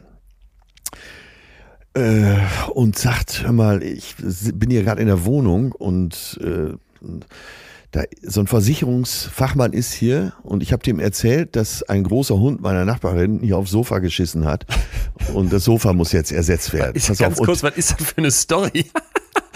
Ja, habe ich auch gedacht. Und er sagte, pass auf, jetzt bin ich äh, bin ja auf der Toilette. Ich habe das Radio extra lauter gemacht, damit er mich nicht hört. Der ruft dich gleich an. Ich habe dich als Zeugen angegeben und du musst nur einfach sagen, ja, das war so. Nein. Mehr musst du nicht sagen. Kannst du hier ja. jetzt nicht öffentlich erzählen, der wird angeklagt. Jetzt pass auf, was passierte. Auf jeden Fall, äh, fünf Minuten später ruft mich eine Kölner Nummer an. Ja, guten Tag, hier ist der äh, so und so von der Allianz und ich bin hier beim äh, Herrn Schmidt in der Wohnung. Der hat mir erzählt, dass der Hund da aufs Sofa geschissen hat und äh, stimmt das? Ich sag, ja, das stimmt. Und dann fragt er nach, ja, wie ist das denn abgelaufen? Äh, Wie, wie war das denn mit dem Hund? Und äh, Tommy hatte mir kurz vorher noch die Information gegeben, wir waren noch spazieren mit dem Hund, der hat sogar dann noch auf dem Bürgersteig gemacht und so. Also kein, äh, keine Fahrlässigkeit, dass man mit dem Hund nicht rausgegangen ist. Das habe ich dann auch erzählt, wir waren mit dem Hund noch unterwegs und dann haben wir uns auch sehr gewundert, dass der Hund dann plötzlich da aufs Sofa macht. Ja, jetzt erzählen Sie mal, wie ist das denn genau passiert? Wie hat der Hund sich denn da verhalten? Und dann musste ich selber schon lachen. Ich konnte nicht mehr anders und habe gesagt, Sie müssen sich das so vorstellen, als wäre der Hund explodiert. und dann musste der Typ auch lachen. Und dann stellte sich raus, das war äh, Klaas, Häufer Umlauf. Und die haben in der Sendung versucht rauszufinden, ob äh, Tommy Schmidt einen echten Freund hat, der für, für ihn sowas macht. Was ist das denn für eine geile Story? Ja, aber jetzt äh, mu- muss man mich dafür verurteilen, ja, ne? Nee. Nee. Ja? Nee. Ja, ich habe ja off offenbar wirklich gelogen. Also erstmal ist es ja überragend. Ich war, ich war in Gedanken nämlich schon ganz woanders. Wieso kackt beim Schmidt ein scheiß Hund auf, auf, aufs Sofa? Also wie ekelhaft ist das? Und wa- was ist da, was sind für Spuren hinterblieben? Wie hoch ist der Schaden? Was hat der für teure Sofas? äh, Du Realist. wa- was für ein komischer Versicherungsmakler, da wurde ich nämlich skeptisch, oder Versicherungstyp, ruft dann sofort so einen Zeugen an. Da kriegt man doch dann so einen Befragungsmo. Okay, ähm, nee, ich finde, da musst du, also ich persönlich finde das ähm, fast ehrenhaft von dir. Auch wenn ich Ja. nachvollziehe, ich fänd's auch schwierig, wenn mich jetzt ein Kumpel fragen würde, ey, pass mal auf, hier ist ja ein ganz klassischer Fall. Haftpflichtversicherung, kleiner Versicherungsbetrug. Da würde ich jetzt mal gerne wissen, wer, wer bei sowas noch, wer sowas noch nie gemacht hat. Gibt's wahrscheinlich keinen. Trotzdem glaube ich, mittlerweile Ja. äh, hätte ich da dann vielleicht ein schlechtes Gewissen, obwohl ich eigentlich finde, dass sich so Freunde in der Not ja, wobei, wenn bei Tommy Schmidt aufs Sofa gekackt wird, würde ich sagen, pass mal auf, nimm mal ein bisschen von deinem Vermögen und kauf dir ein neues Sofa, statt hier die Allianz zu betrügen. Vor allem, wie geht er sein Handy durch in so einem Moment? Ist er einfach bei A hängen geblieben, ruft Atze an oder meinst du, er hätte noch wen anders an? Wieso ruft er nicht Felix Lobrecht an? Weil er Also- sich auf mich verlassen kann. Ja, ja. Wahnsinn. Ist, ist, äh, ist aber, ist aber deswegen, äh, finde ich, wirklich schön passend zu diesem Lügenthema auch, weil du gerade wieder eine Lüge angesprochen hast, die, naja, zumindest man ja kontrovers sehen kann. Ist es jetzt schlimm oder ist es vielleicht doch korrekt? Und ich hatte dir eben schon ange angekündigt, dass man Lügen in verschiedene Kategorien unterteilen kann. Und da gibt es also Black, White, und Blue Lies, ich sage es wieder auf Englisch, weil das eben in der, in der Literatur so benutzt wird, kann man sich ja einfach übersetzen, die Farben. Und wir gehen mal rein. Eine, eine schwarze Lüge wäre eine, die ich benutze, um mir einen persönlichen Vorteil zu verschaffen. Ne? Also ich Ja. lüge jetzt zum Beispiel bei der Steuer und das wäre dann Assi und ja, wäre halt nicht nett, schwarze Lüge. Dann gibt's diese White Lies, weiße Lügen, Mhm. wo du vielleicht ein Stück weit eine weiße Weste behältst, weil es irgendwie so eine Art Notlüge Ah, okay, ist. ja. Ne?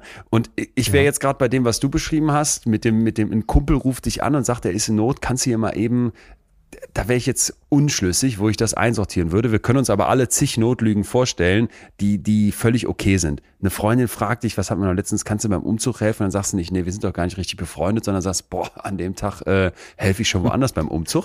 Äh, Ja, das, ist- ja, das ist ja. irgendwie eine Notlüge.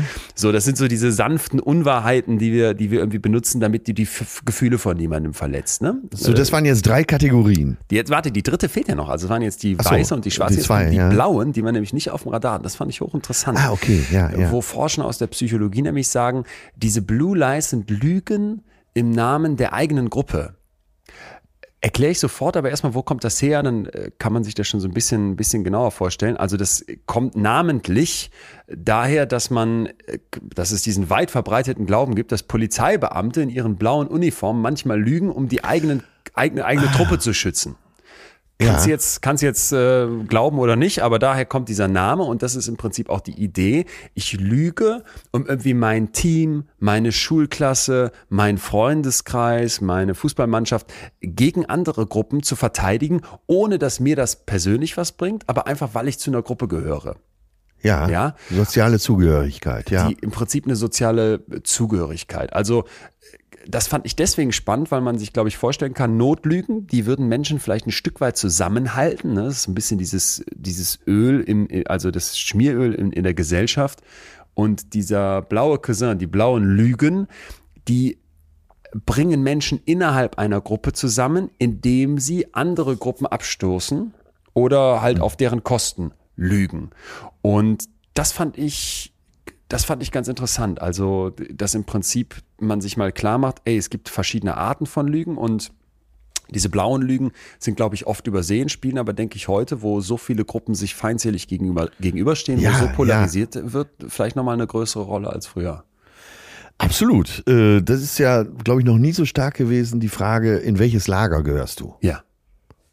Ne? Weil äh, auch gerade mit dieser ganzen Schwarz-Weiß-Malerei, dass es dann noch was Blaues gibt. Ja. Ja. Genau, genau. Und ähm, ich finde das eben ganz schön, weil man im Prinzip, wir hier schon öfters das Thema In-Group und Out-Group diskutiert haben, wer gehört jetzt zu deiner Gruppe? Da bist du dann in der In-Group und du kannst unglaublich stark Gruppen darüber Ja. definieren, indem du erstmal die Feinde aufzählst und klar machst, wer gehört denn hier nicht dazu?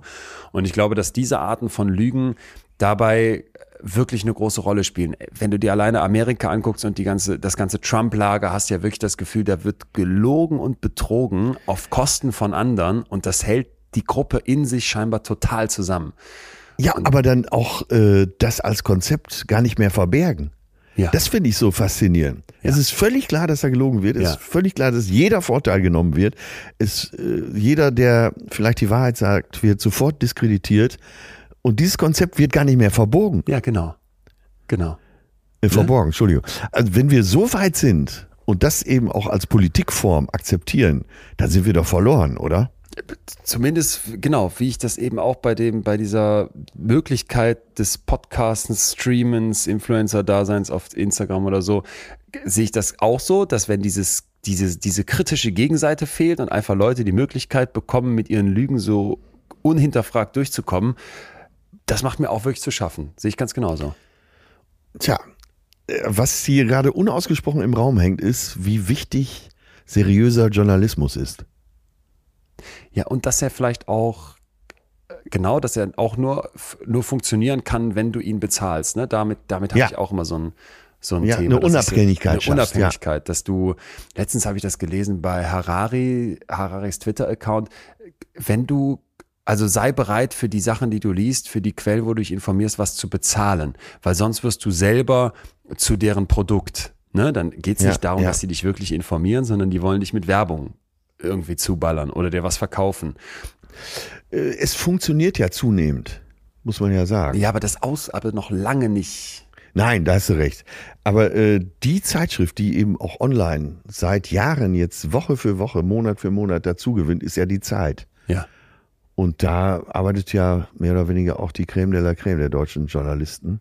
Also ja, vielleicht mache ich mir selber Mut damit, aber ich habe wahrscheinlich sind wir irgendwann auch so tief gespalten. Die einen, die äh, im Internet recherchieren und alles ganz genau wissen und die anderen, äh, die dann wirklich noch den seriösen Quellen vertrauen und auf der Suche danach sind. Ja. Um Himmels Willen. Ja, das ist schon, ich mache hier schon wieder ein Fass auf, das gar nicht hier hingehört. Kommen wir zurück zur Basis. Ne? Warum, warum ist das Lügen uns so alltäglich? Ich glaube vor allem auch, weil wir merken, dass es funktioniert. Und das vielleicht noch ein ganz, ganz wichtiger Themenpunkt, den wir noch gar nicht bearbeitet haben. Wie gut sind wir denn eigentlich darin, Lügen zu erkennen? So. Ja. Und, äh, Du weißt, da gibt's äh, ja ganz, ganz verschiedene Ansätze und ganz, ganz verschiedene Überlegungen. Wenn du so ein bisschen mal im Internet recherchierst, merkst du auch sofort, boah, da gibt's dann tausend Bücher und Tutorials und Tricks, wie man einen Lügner erkennt und so, Ja. so Checklisten, ne? Guckt er nach links oben, hibbelt er mit dem Bein.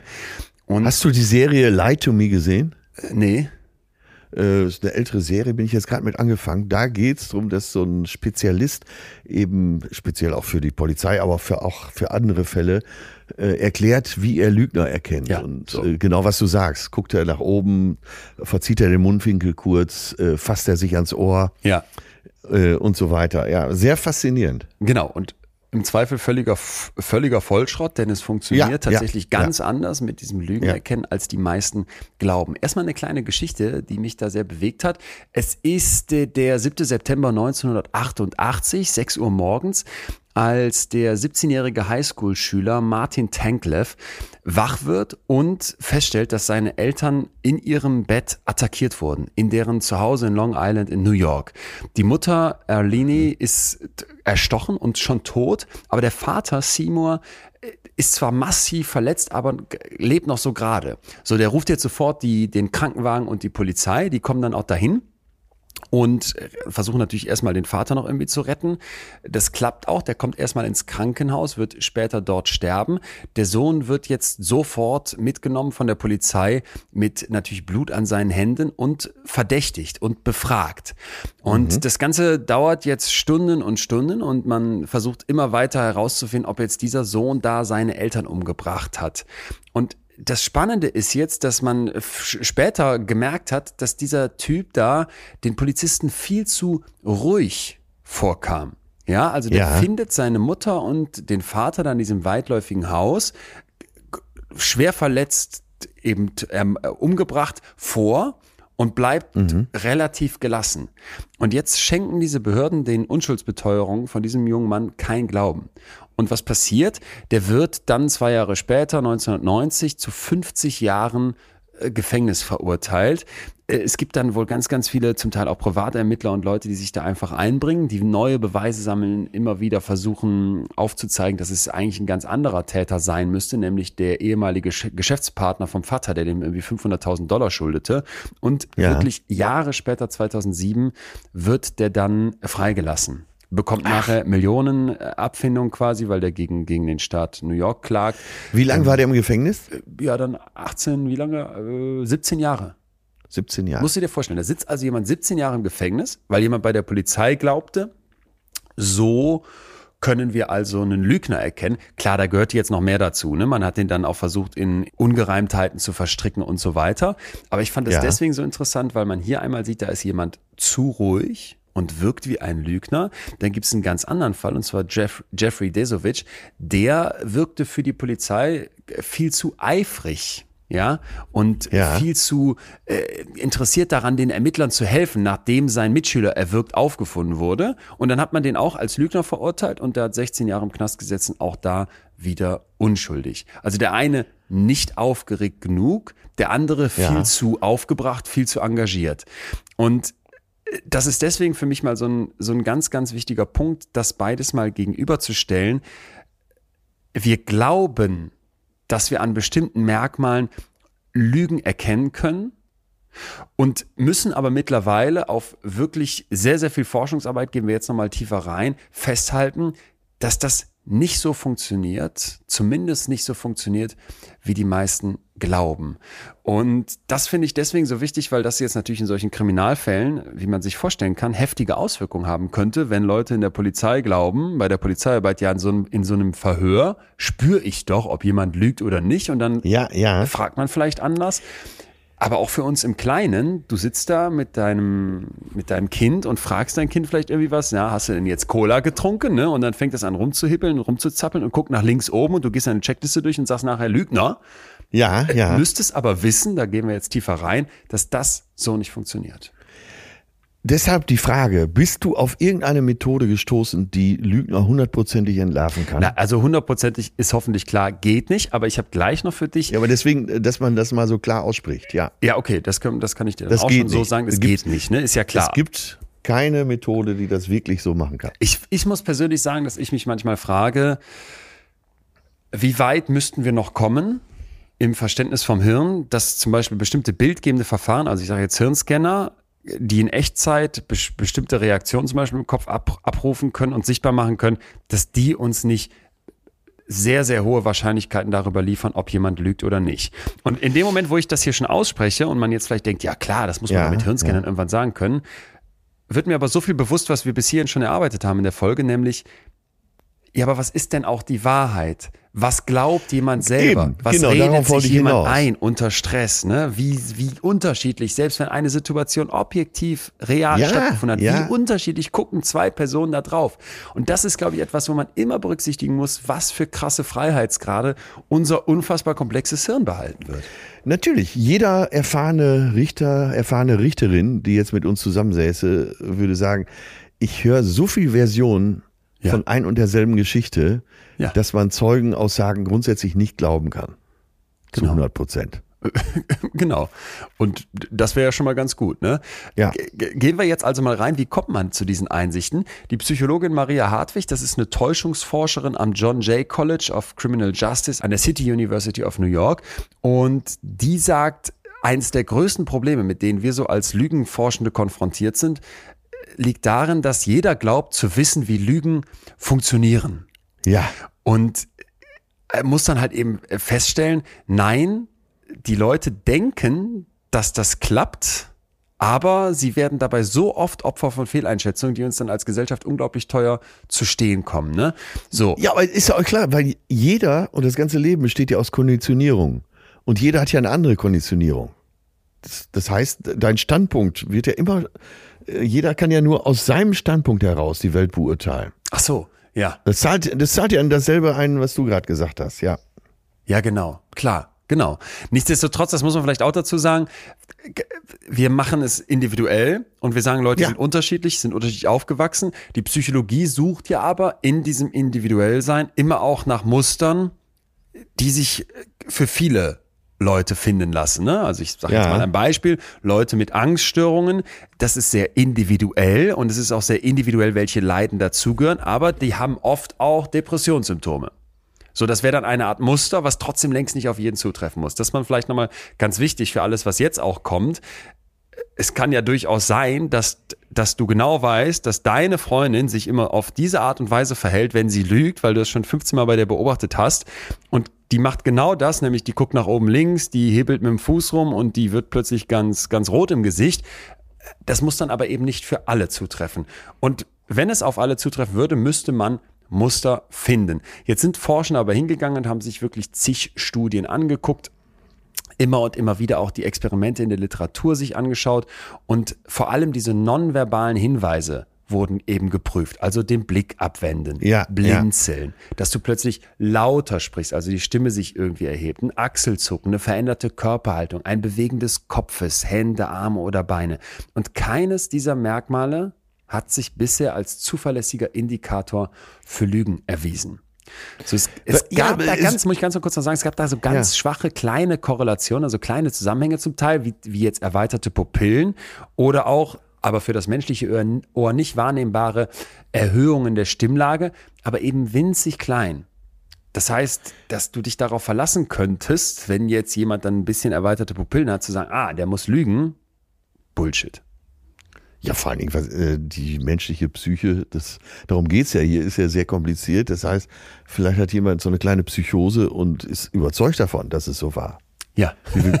oder Nee, sowas. dann, Ja, also für, äh, dann lügt er ja nicht aus sich heraus, sondern Ja. erzählt das, wie er es erlebt hat. Genau. Genau. Und jetzt ist halt eben wieder mal so ein Punkt, wo man erkennt, was, was in der Forschung eben auch ganz zentral ist. Nicht die einzelne Studie, die kann auch Aufschluss liefern, absolut. Vor allem, wenn sie vielleicht ein ganz neues Gebiet aufmacht und dann ein neues, eine neue Richtung anstößt, sondern für mich immer hochinteressant sind so Zusammenfassungsstudien, Meta-Analysen, wo eben geguckt wird. Meta-Studien Meta-Analysen. hab ich doch, hast du mich Siehste. doch hier schon Habe ich dich, bist du schon Fan, ja?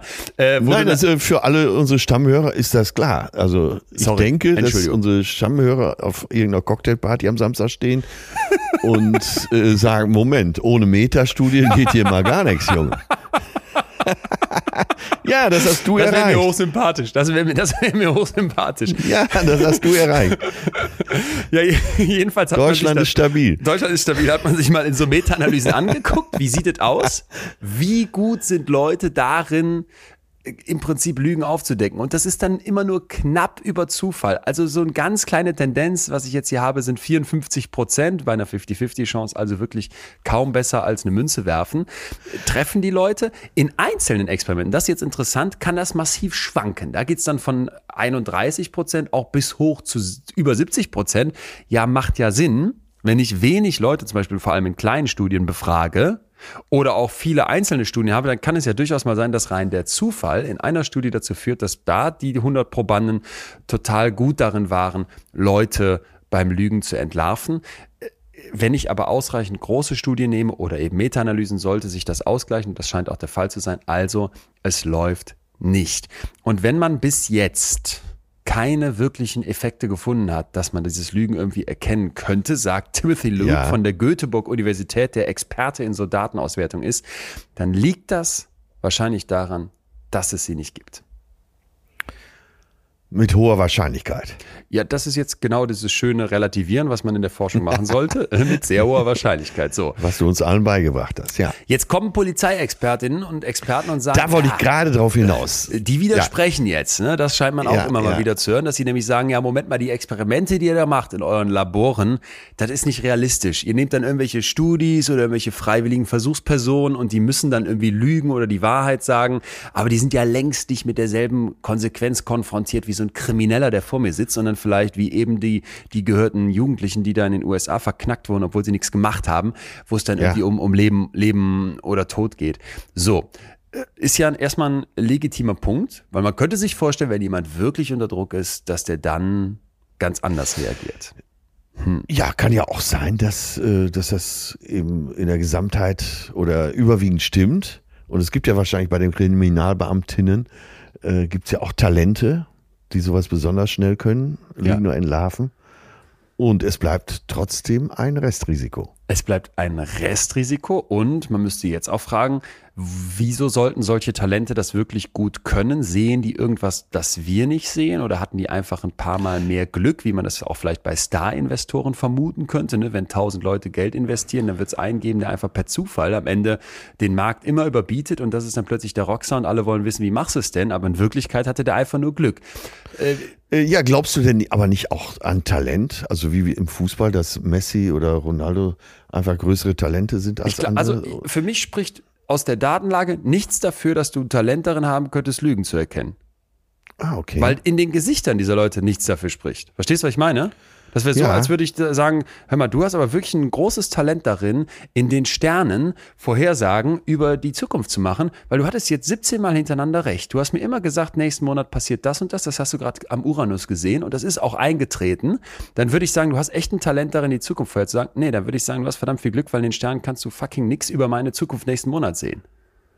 Ja, und jemand, der ein Gespür dafür hat, ob ihm jemand Ehrliches gegenüber sitzt oder ein Lügner. Ich bin so ja, wie ich eben kein Talent dafür ich habe. Ich bin ja, bin ja Freund von deiner, von deinen kritischen Nachfragen. Gehen wir weiter durch in dieser Geschichte, weil wir haben jetzt gerade gesagt, die Polizisten sagen dann, Moment mal, nicht alle, ne, aber das kommt halt als Argument, wenn wir mal echte Strafsituation haben, ist es dann nicht viel besser. Samantha Mann, also eine Psychologin von der University of uh, Portsmouth, die ist dann hingegangen und hat gesagt, ja, das gucken wir uns doch mal an.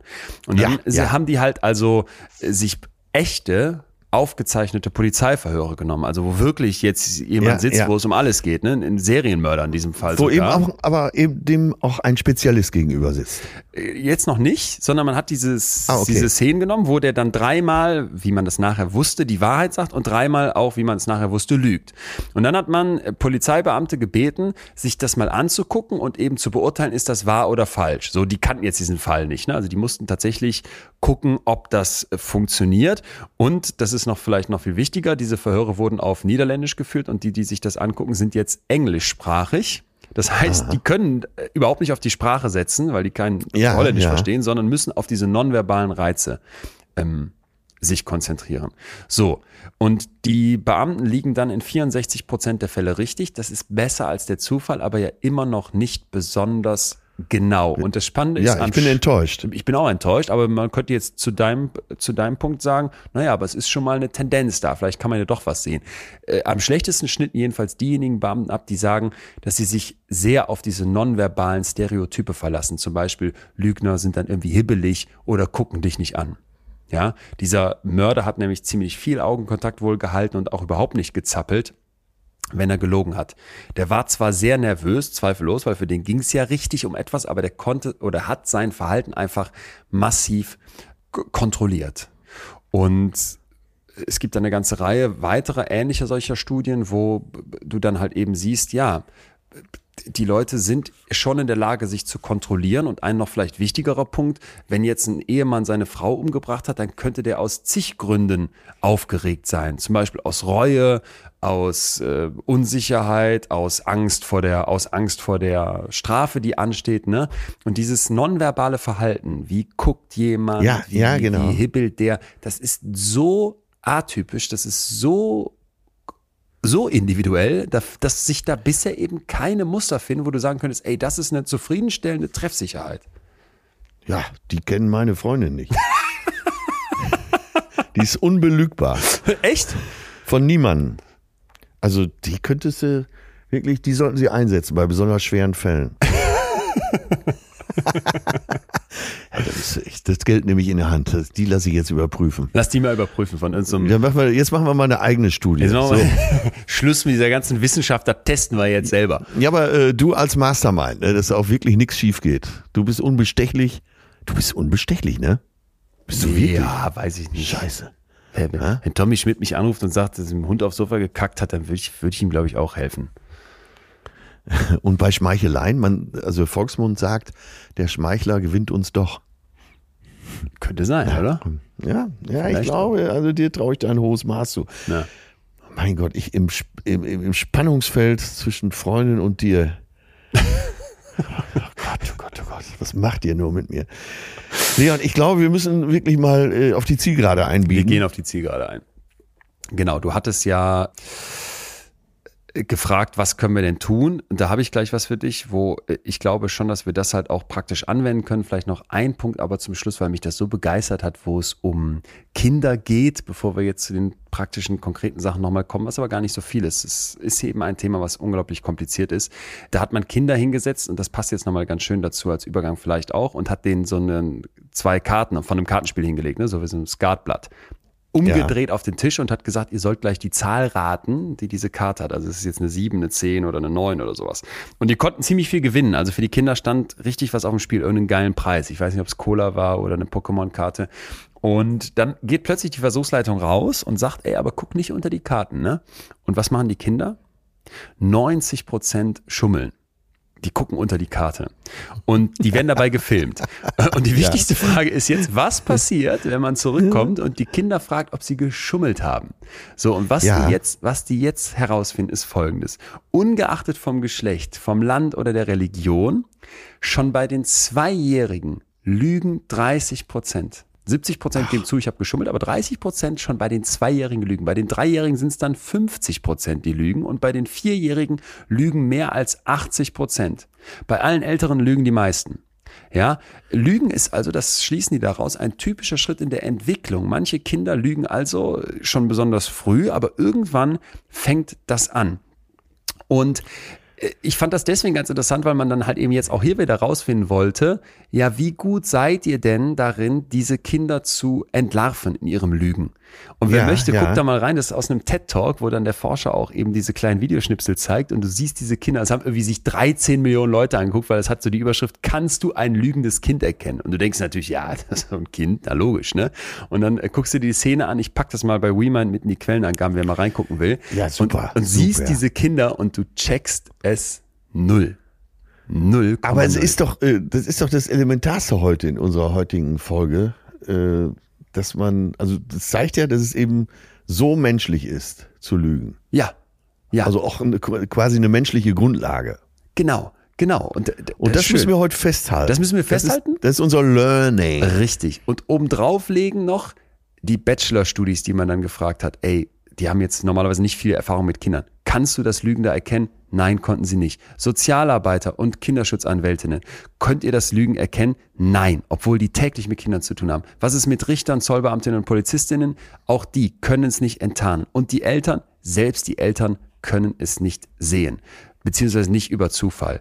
Und was die dann halt eben noch zum Schluss gesagt haben, ist, dass wenn du merkst, dass dein Kind lügt, und das ist für mich auch vielleicht ein bisschen das Fazit, das ist erstmal was total Positives, weil es zeigt, dass das Kind eine natürliche Entwicklung durchläuft dass es vorwärts ja. kommt, dass es verstanden hat, hey, es gibt hier mich, ne? Und ich habe ah, ein okay, gewisses ja. Maß an Kontrolle über mich selbst, weil ich es schaffe, mich so zu verhalten, dass ich, dass ich irgendwie bei dir nicht besonders auffalle, weil darauf kommt es ja schon an. Wir denken, wir könnten Lügner sofort enttarnen, deswegen müssen die sich dann nicht hibbelig verhalten, obwohl das am Ende überhaupt nicht relevant ist.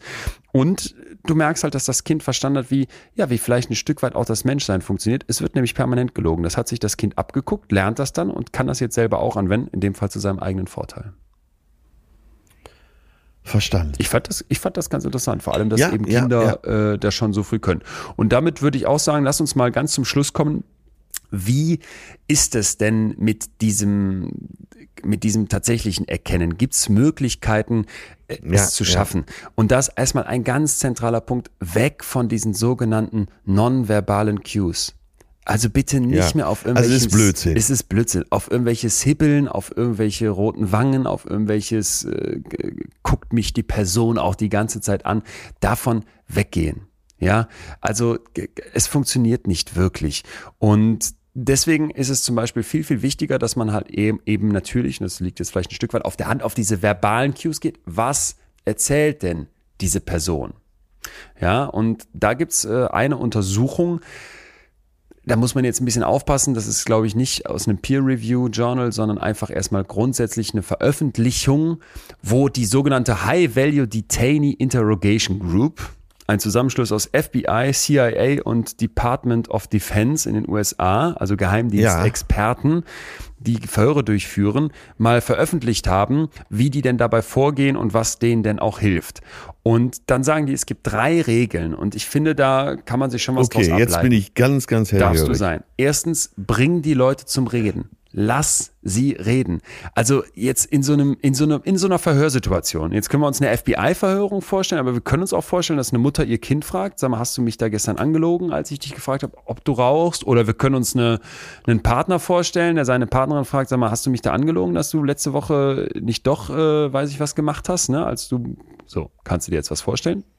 Mhm da ist es ganz, ganz wichtig, dass du Leute sprechen lässt. Weil in so einem Polizeifall würde man dann vielleicht sagen, kein Kommentar und dann hast du nichts erreicht. Aber in dem Moment, wo du Leute dazu bringst, dass sie erzählen, werden sie mhm. anfangen, mehr Preis zu geben. Ja.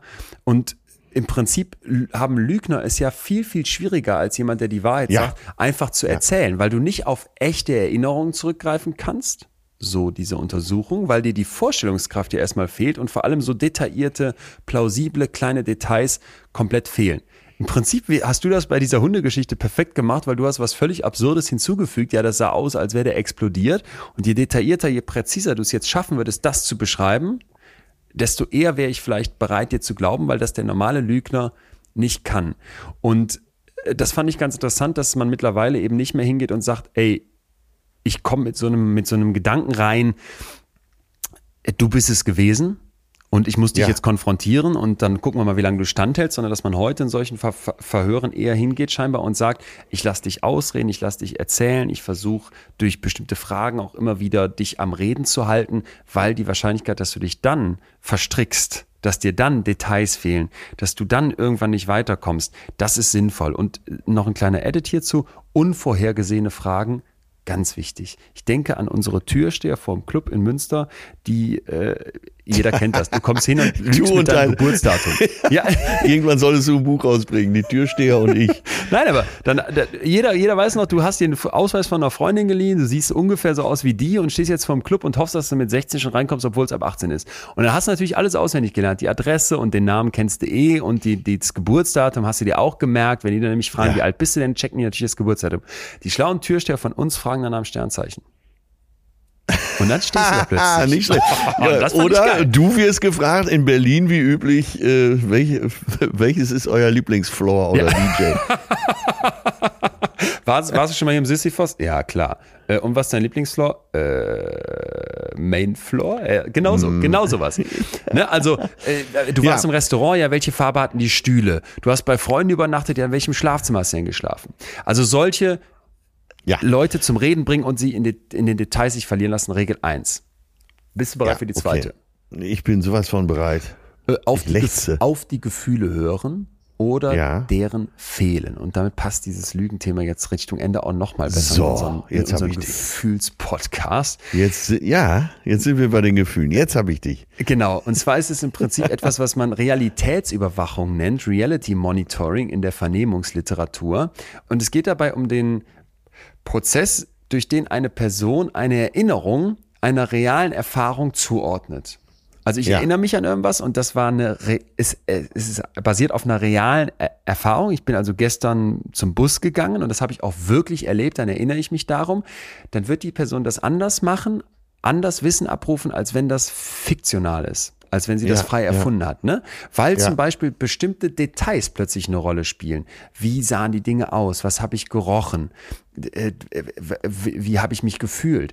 Und wenn ich jetzt eine erfundene Geschichte habe, dann werden eher so kognitive Operationen und Ja, so ja, logische ja. Sachen und sachliche Punkte aufgegriffen. Also, ich gehe auf, ich gehe vom Kino nach Hause und wenn es sich Okay. um eine echte Erinnerung handelt, würde ich sowas sagen wie, ja, da habe ich irgendwie den Bus gehört und habe mich darauf auch konzentriert. Dann hat irgendwie eine Pfütze gespritzt. In meinem Kopf ging mir gerade durch, durch die Gedanken, dass ich ja noch abnehmen wollte, aber der Bäcker nebenan, der hat so gut gerochen, ne, und so weiter. Ja, ich habe gefroren. Ja, Wenn ich jetzt lüge, wäre das eher sowas wie, es hat geregnet, also hatte ich ja einen Schirm dabei.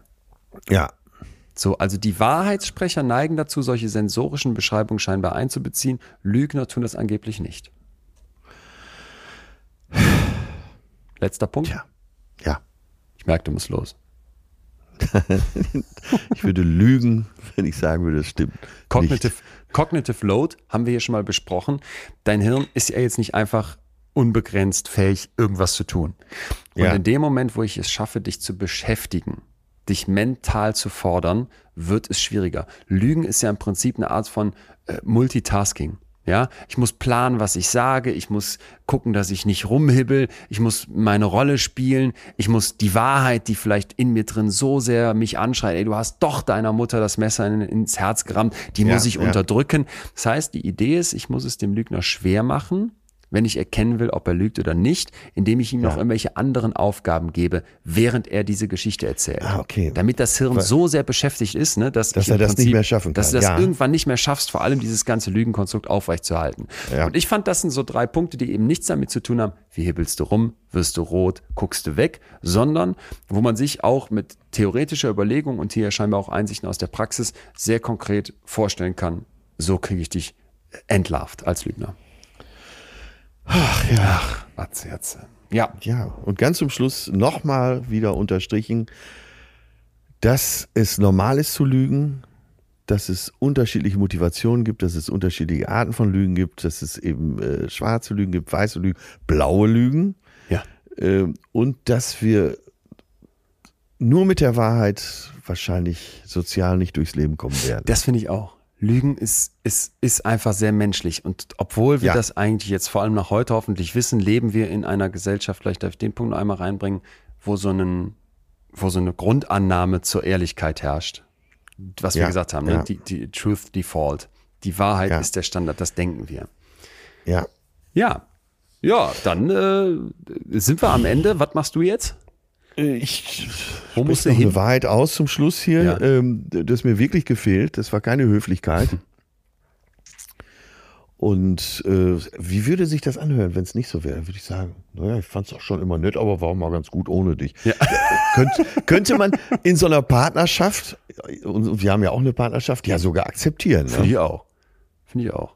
Aber ich, Hatten ich, wir, äh, letztens war ich wieder auf Tour und äh, meine Freundin sagte, ach, war mal, auch mal ganz schön allein zu sein. Das hat eigentlich äh, das Ganze noch vertieft. Ach so. Ne? Also okay. manchmal Ja. kann so eine, muss man gar nicht höflich sein Ja, in der stimmt. Partnerschaft. Verstehe, was du Ja? meinst. Äh, du Das hast mir auch mal, äh, Und es ist ein schöner Schlussgedanke, ja. Ist- Ja, weil wir haben ja immer äh, dieses Spannungsfeld, sagen wir, Tugend. Die Tugend wäre äh, gnadenlos die Wahrheit zu sagen. Äh, und, und Glaubwürdigkeit. Wir, wir schwanken immer dazwischen hin und her. Total. Und äh, es ist ja auch wie so ein Lauf auf einem Hochseil, ne? ja. Und warum auch nicht? Aber manchmal, äh, und so wie ich es dir geschildert habe, wie ich das bei dir empfinde, äh, ist Wahrheit dann einfach auch so, äh, so eine, hat so eine Wärme, selbst wenn die Wahrheit selber vielleicht etwas härter ist als das, was, was wir erwartet haben. Ach, ach und, schön. Und ganz zum Schluss noch ein Satz von mir. Ich glaube, die meisten Menschen haben vor der Wahrheit oft mehr Angst als vor einer Lüge. Ja, dann ähm, von mir zum Schluss auch noch die Wahrheit. Hast mir überhaupt nicht gefehlt und ich habe das Gefühl, du hast auch ein bisschen zugenommen. Äh, ich glaube dir beides. Allem, äh, beides war gelogen, Mann. Ich habe ich hab, ich hab mich hier ganz ruhig verhalten, ich habe das ganz lässig gesagt. Mann. Nee, mit dem, äh, das erste ja, aber das zweite, ich habe jetzt Bilder von der Bühne gesehen von gestern. Ja, und vor allem Italien kommt jetzt erst noch. Oh Gott. Etwas weniger Panna Cotta schlürfen. Äh, lass es, dir, lass es dir trotzdem gut gehen. Wir hören uns Mach dann hier nächste Fall. Woche äh, gewohnt wieder. Ich ja. ähm, freue mich sehr drauf. Oh, und ich muss noch einen, einen Dank loswerden. Du erinnerst dich, wir hatten diese kleine Postkarte aus Frankreich geschickt, wo ich gesagt ja. habe, dass die, dass die Preview-Termine standen. Es war alles sofort weg es selbst in irgendwelchen Städten, von denen ich noch nie gehört habe, äh, wo richtig hinreisen müsstest, es ist alles ausverkauft gewesen, quasi sofort. Und ich möchte euch, liebe Betreues Film Community, hier nochmal ein ganz, ganz großes äh, Dankeschön aussprechen, weil ich gerade mitbekomme, wie es in der Kulturbranche läuft. Irgendwie sind immer noch viele skeptisch und es werden wenig Tickets gekauft und die haben in ja. der Agentur gesagt, das war echt ein Brett. Das ähm, hat mich sehr, sehr, sehr gefreut und da freue ich mich so sehr, euch alle live zu sehen. Und Atze, wir äh, am 15.10. sehen ja zumindest zumindest ein Teil live in Münster. Wann bereiten da wir das freue eigentlich mich vor? auch so sehr drauf auf den Termin, weil wir beide wissen ja nicht ganz genau, was passiert. Ja, und, und während du, glaube ich, damit ganz gut klarkommst, äh, kribbelt es bei mir so sehr, dass ich schon schlaflose Nächte habe. Wann bereiten wir das vor? Ja, gar nicht. Ja, das habe ich mir gedacht, dass du das sagst. Authentizität. Ja. ähm, aber ich darf dir eins sagen, dass ich sehr viel Gedanken schon in die Aftershow-Party gesteckt habe. ja, das, das habe ich ja in eurer SMS äh, schon erlebt. Ich bekomme eine das SMS. großartig. Jo, Leon sitzt hier gerade mit Atze und wir fragen uns, wie wir die Aftershow machen. Können wir in einem von euren Läden? Ich habe auch schon den Laden rausgewählt. Das, das wird wirklich geil. Aber vorher wäre mir auch wichtig. Ja, ja. Wir sprechen nochmal in Ruhe. ja, ja. Nein, das ja, ja. Ja. Bald. So, ähm, mach's gut. Ich muss los. Verdammt, Atze, ey. Viel Spaß in Italien. Arbeit noch. Mach, lass dich nicht stressen. Wir hören uns nächste ja. Woche. Tschüss, Cherie. Au revoir. Ja, Tschüss. Ciao. Das war Betreutes Fühlen. Der Podcast mit Atze Schröder und Leon Winscheid. Jetzt abonnieren auf Spotify, Deezer, iTunes und überall, wo es Podcasts gibt.